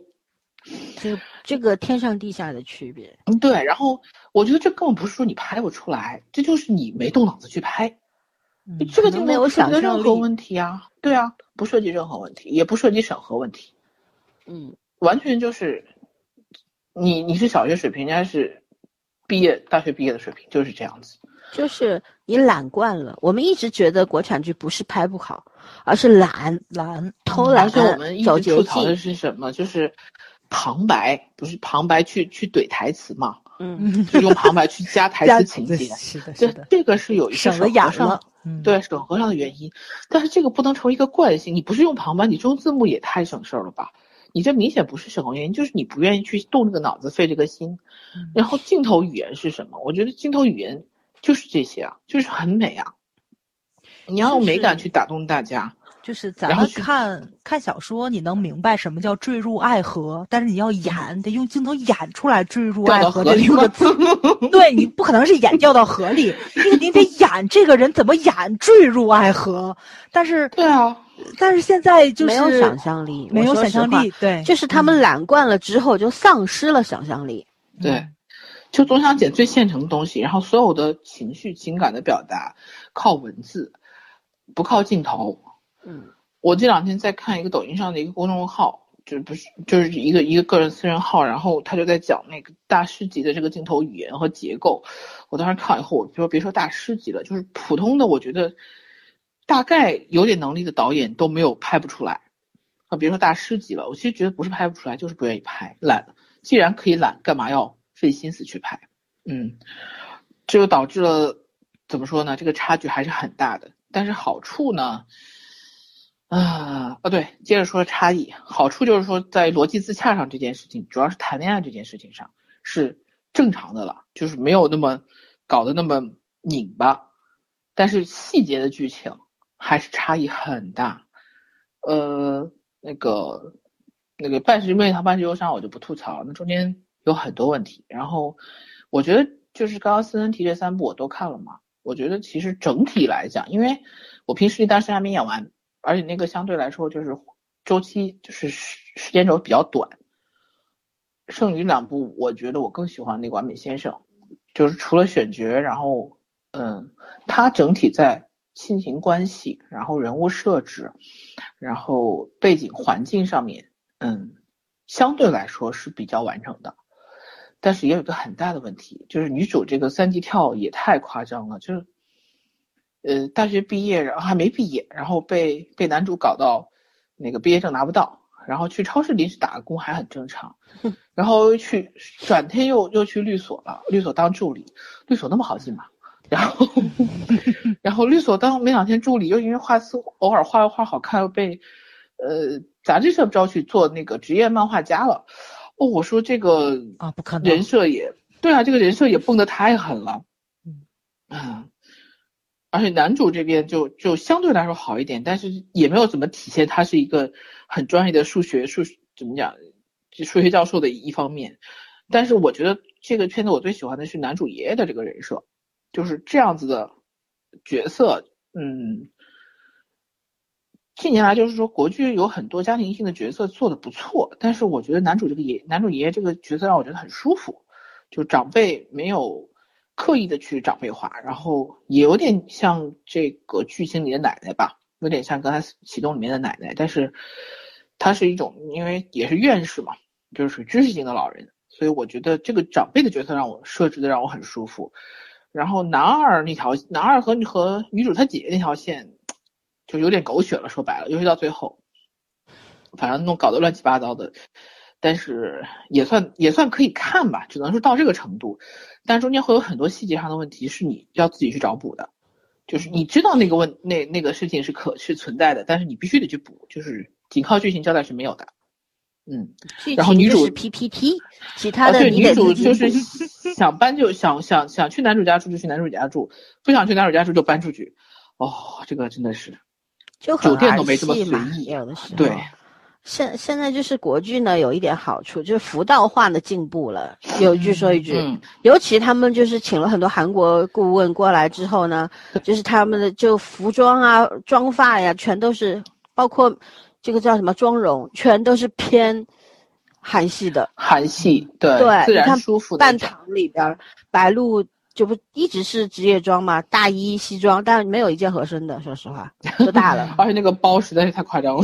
对啊，这包当然都是名牌，但是我有时候在想，就是他们家这个境遇怎么支撑他去拎一个几万块的包？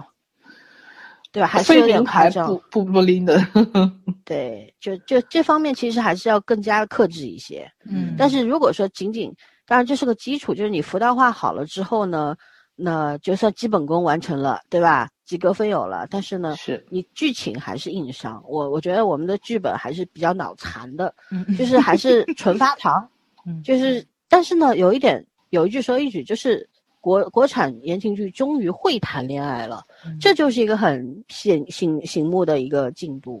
以前是不会谈恋爱，就知道瞎瞎搞，就是那种就不像两个正常人谈恋爱。但是现在。谈会谈恋爱了，可是 又要讲了，就是我讲另外，确实讲了前两个，我再讲一个，我凭本事单身。我觉得这里边的 人设呢，还是非正常人。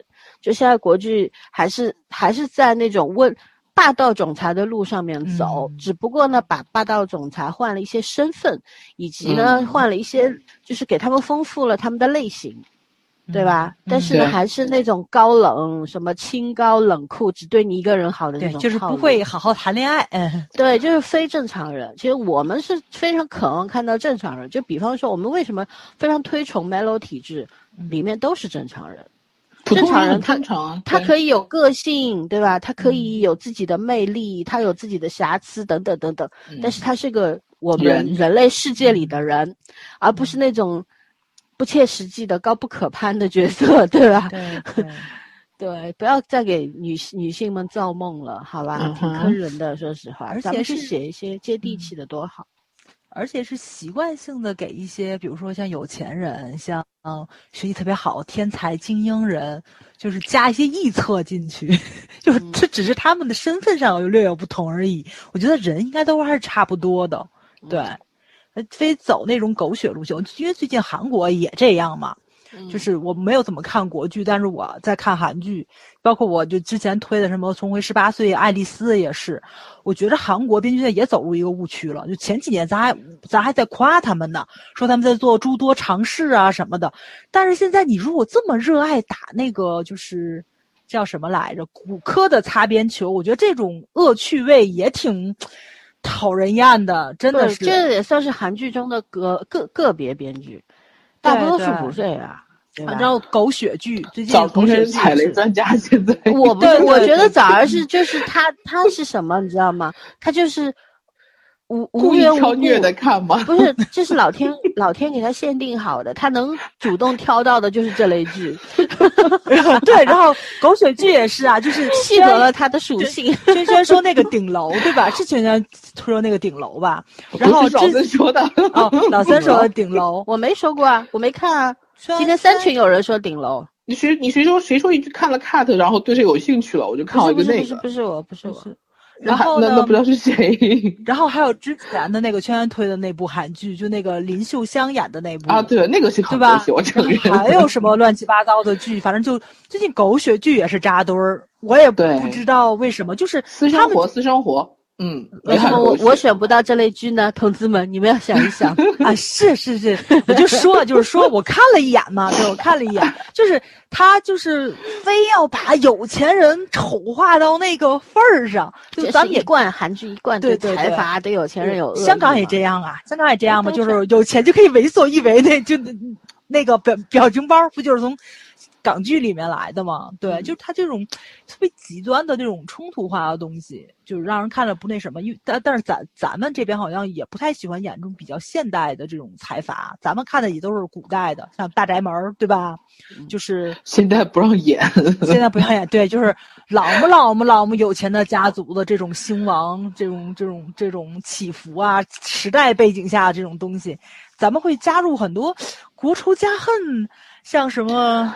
千秋家国梦之类的这种东西进去，就历史太长了，总总有一些不太那个美好的东西。咱们咱们比较喜欢去展现有钱人的那种谦逊，就是那种耕读之家的那种，对吧？就是书里传家的那种感觉。对对对，你有耕，你有读，就是你你肯定是有家底儿，但是你家族底蕴到底是什么？其实就是那种长辈的开明化，然后年年轻人就是追逐。新潮或者说追求比较先锋的那种意识，它是这种碰撞的东西在里面，你是能够看到，就是就是这个家族长，就是长青或者是强盛起来，是有一个根本原因在里面。有非常那是曾经的 证据上的，你现在有吗？现在也没有啊，那就得了呗。哎，算了，都不吐槽了就。是不是？是的，是的。这其实韩剧我觉得还是多元的，但我们国剧反而是非常的单一化的。即便古装也都是古偶，对吧？都是古仙侠，哎，仙侠，反正的一切为了谈恋爱。我觉得什么时候大家从一切为了谈恋爱这个魔障当中突围的时候，也许国国剧的一片天就来了。真的，就是的，就是。无脑谈恋爱这件事情，其实大家已经看腻了。我一直觉得，呃，他们业内人士他们跟不上观众的审美，因为观众涉猎的面更广，嗯，什么都看，对吧？这两天群里又在追泰剧呢，而且是同性题材的，然后我挺好的，但是国剧泰国早就拍出来花来了，就国剧只会。单改，然后暗搓搓的卖腐，其实挺恶心的这件事情。你要不就直接来耽美，但你又审核不过，然后你就单改打擦边球，上面也是心知肚明，下面卖腐卖的还是什么售后很完很完整，对吧？剧都播了一年了，还在售后呢，很恶心这件事情，我觉得挺不好。就是要赚人家的钱，也要讲点良心，说实话。哎呀，他要真售后成韩那个泰国那样也行，哇！泰国的腐剧售后实在是太棒了。对，就那人家这个就是什么？人家要拍的就是真正的腐剧，就是就去讲同性之爱。你拍就拍出来嘛，你对，你又你又要拍社会主义兄弟情，对吧？你又 暗搓搓的卖腐，那很恶心这件事，我真的很不喜欢。我觉得就是你既然这个题材你不能拍，你就不要碰它。嗯，对呀，你就不要碰它嘛。干嘛呀？这是欲盖弥彰的。对，咱们也是拍过蓝雨的国家呀。对呀，啊，我们也是拍过上瘾的国家呀，是啊，啊是的，是的，是的，嗯，被封杀了吗。唉，哎，所以没办法，就觉得很神奇的一个审核体制。嗯然后就反正大家官商勾结，没办法，哎，都是利益，所以观众就就像被牵线的木偶一样，要你这样就这样，要你那样就那样，嗯哎，挺惨。就就是我觉得看国剧的悲哀之处就在于你没有自主权，嗯你没得选，对吧？嗯对往你，而且给的特别特别直白。我这两天听梁文道和那个张艾嘉的一期节目，就是看理想里边八分那个栏目里边，他们讲到了声音的那个魅力，嗯，就是说疫情之后，你看很多影视剧拍不了啦，那么大家都会。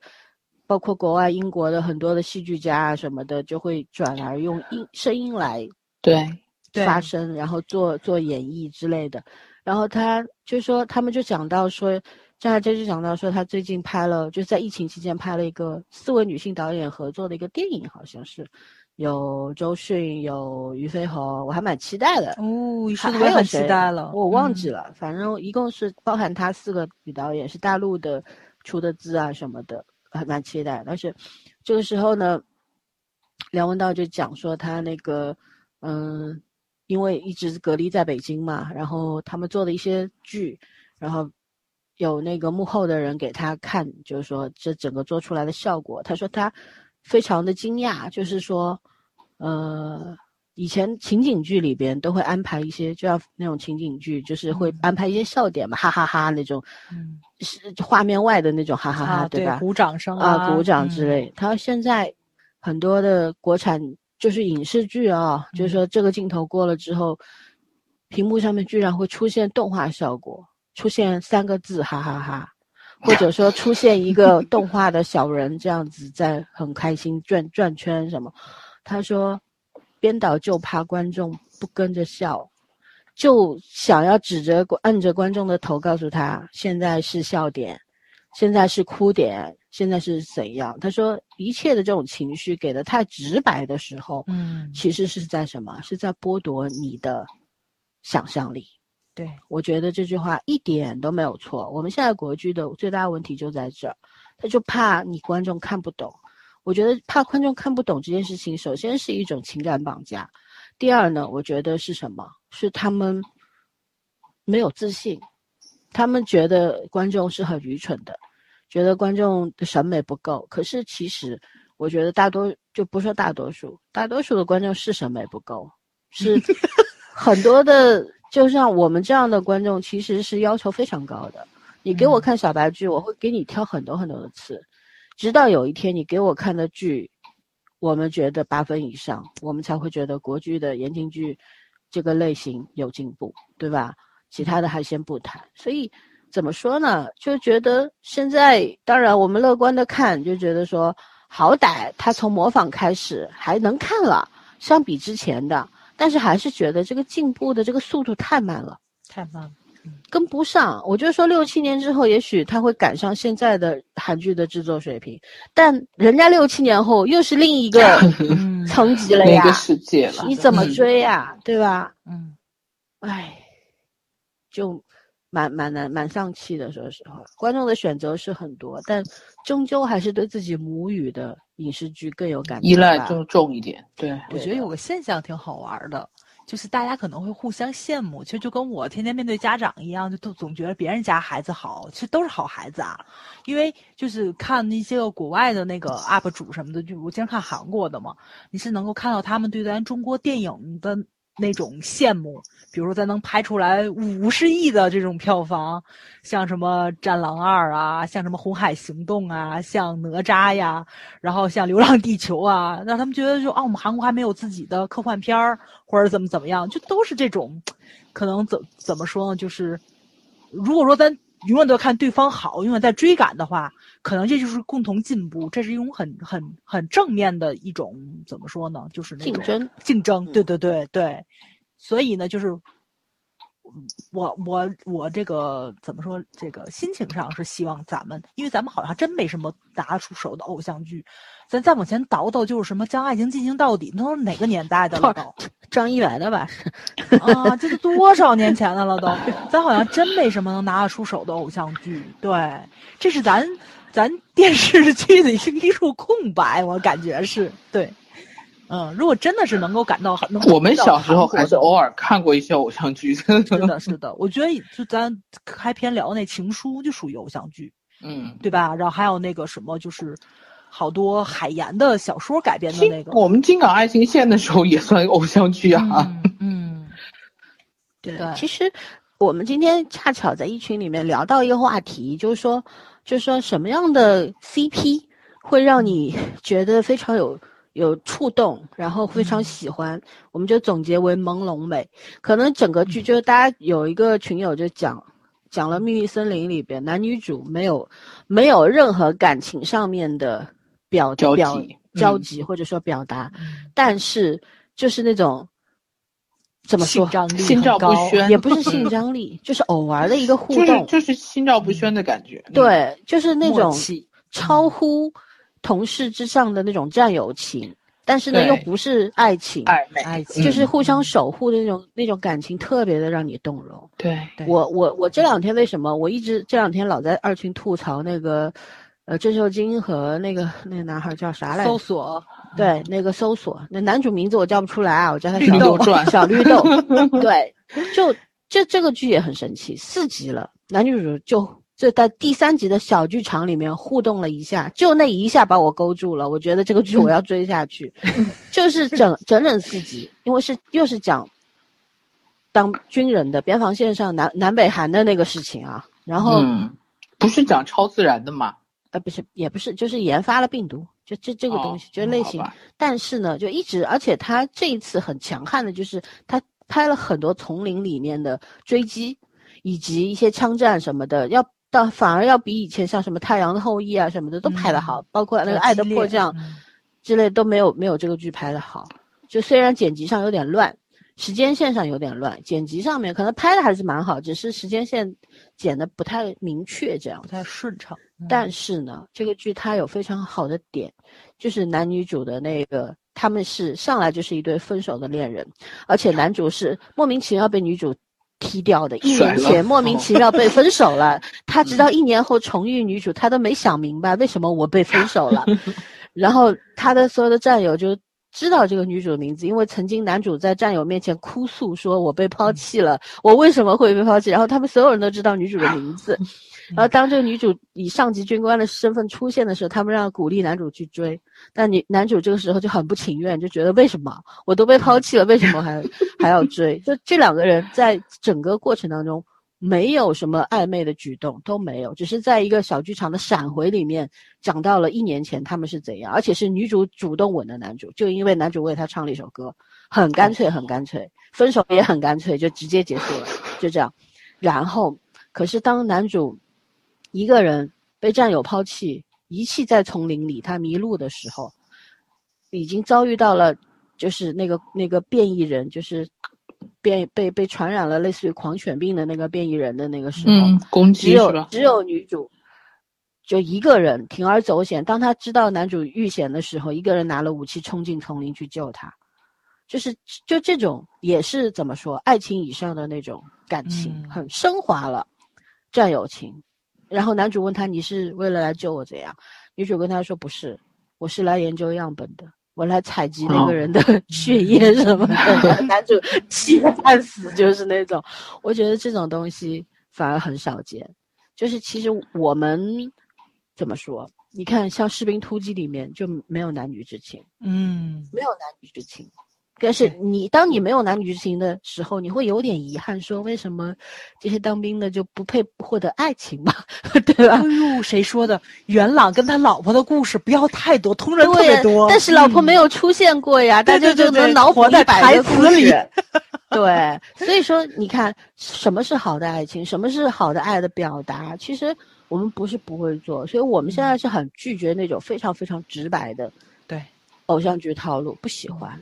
就是这样。就像我看那个我凭本事单身，我为什么看这个剧？其实也挺傻的这个剧，但是呢，就是一个是他有些台词还蛮精彩的，就是就我讲的有幽默感。第二呢，就是我觉得男主这个人设虽然挺套路的，又高又帅，然后很高 很高冷啊什么的，嗯，但是我觉得他身上有比较吸引我的点，就是他什么都看得明白，他也他就喜欢逗逗人玩儿那种感觉，就是看你怎么办，就那种那种旁观者的那种心态，我觉得挺逗的。这个人设写写的还是可以的，就说哪怕有一点一点。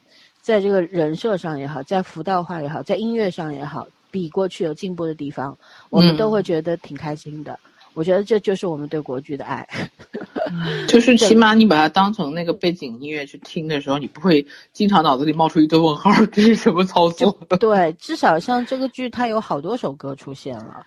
嗯，现在国剧至少也会去为了一部剧做一些 OST 的一个专辑啊什么的。有的还不错，嗯。啊，有些还做音乐挺便宜的，因为现在。那不管怎么样，他们也去好好去做这件事情了，对对。对吧？这是一个好的开始，对，所以我们看到任何一点进步的时候都挺开心的。说实话，就就其实是丢脸，就觉得为什么我们足球踢不好，他妈剧也做不过人家，就是这种感觉。嗯，就希望。综艺也不如人家，对，希望自己能够拿的有拿得出手的，就在这一方面，文艺方面啊，文体方面能够拿得出手。当然，我们其他的项目都很棒，除了踢足球啊。还有还有，一定要为韩国的科技说两句，因为大家都都觉得就是这部启动了嘛，就讲网络呀，讲互联网啊什么的，就觉着韩国是不是又夸大自己了？其实还真的没有，因为有有调查嘛，世界上。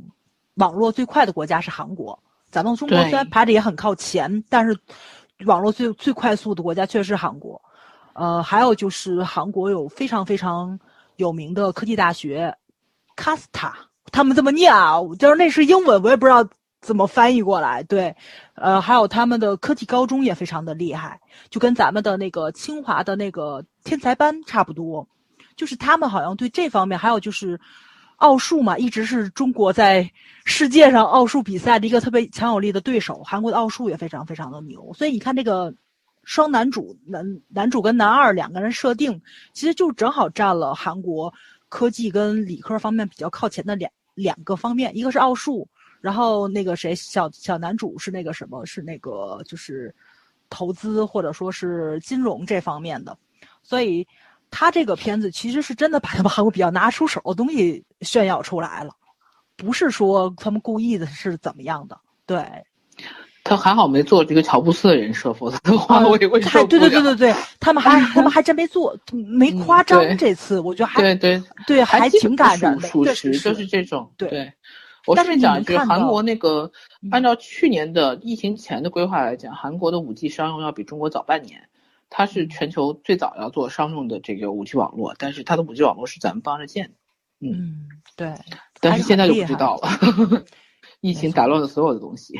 嗯，毕竟国家还是比较小，不像咱们国家似的技术支持这么多。对。它资源不够丰富的话，其实只有依靠互联网是发展最快。是的，是的。不过呢，呃，三星的大佬一死，我估计又要一趟动荡了。我觉得韩剧的题材又会出来一堆。各种狗血八卦，没错，咱们可可以可要去在全球上面争取的一些比较排名靠前的这个东西还是挺多的，就是咱们竞争国还是挺多的，不要小瞧任何一个小国家，对，嗯，还得继续进步啊。对啊，进步是永远需要的。你不知道别人在你身后跑到哪里了。是的，是的，别老说那棒子。是有些方面他们喜欢意淫，就前些日拍那个谁李敏镐那部片子《国王》什么的，是他们喜欢意淫。但有些方面他确实是做的还是很好的。对，你要理解，因为他没有 这个东西，所以他们就异常讲那个剧的时候，我们就 讲了，就是那种岛国的那种狭隘的民族主义嘛，就是。对，就是就是什么东西都想抢到手里，就是因为他没有，没有，对对吧？那那我们就拥有很多资源，很多怎么说，有天然条件的情况下，我们大可大方一点。你说是你的，事实不是你的，你说好了，对不对？何必去跟他们争？有必要吗？我们要拿出自己的姿态来。很多时候就不要因为别人的弱小而去使劲儿的欺人人家，本身这种嗯，这种行为也挺 low 的，大方。对吧？对对我我们怎么说来着？一直就说要呃礼贤下士嘛，嗯对啊，对不如自己的人要客客气气的，那才是对吧？身处高位的人的样子。对，嗯，OK，扯远了，那我们差不多吧？我们有嗯，讲了差不多了。两个多小时了，嗯，两个小时那一刻钟，这个嗯剧才四集嘛，就讲到嗯这儿。后面如果它很稳定的发展，我觉得我们肯定还会讲。嗯我们就到时候再来再来讲，好吧？然后这个月的话，因为马上十一月了，十一月的话呢，我们尽量，因为我看到今天有一个嗯，视频讲了很多，说下个月要上映的韩电剧影吗？哦，韩剧剧，新的韩剧，而且非常多元，也有涉及到就是说高龄产妇生产的，就是生孩子的等等一些问题。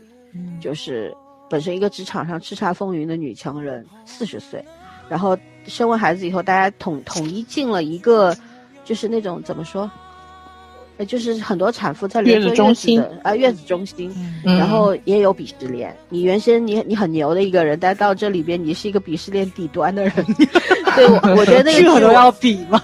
对 对我？年轻嘛，很多人就是以嗯年轻为资本嘛，就觉得你老了生孩子怎样怎样。我觉得就是这个剧可能我们会比较关注，还有一些，反正还有一个就是那个全相佑又好又出来了，嗯然后讲了一个底层的律师之类的和一个记者与恶就是又是真相的故事斗争是吧？与与嗯这个司法系统的那种恶的斗争吧。反正我觉得这些下个月的剧，可能我们也会挑一些比较好的作品出来，跟大家跟大家分析，推一然后跟大家聊一下，对，推一推，嗯。对，就是这样，反正基本上就这样吧。今天也忘了说入群方式，就在每一期节目的文案里边找就可以了啊，找主播微信啊。嗯，对，OK，欢迎大家来。OK，那我们就到这儿，拜拜，拜拜，拜拜。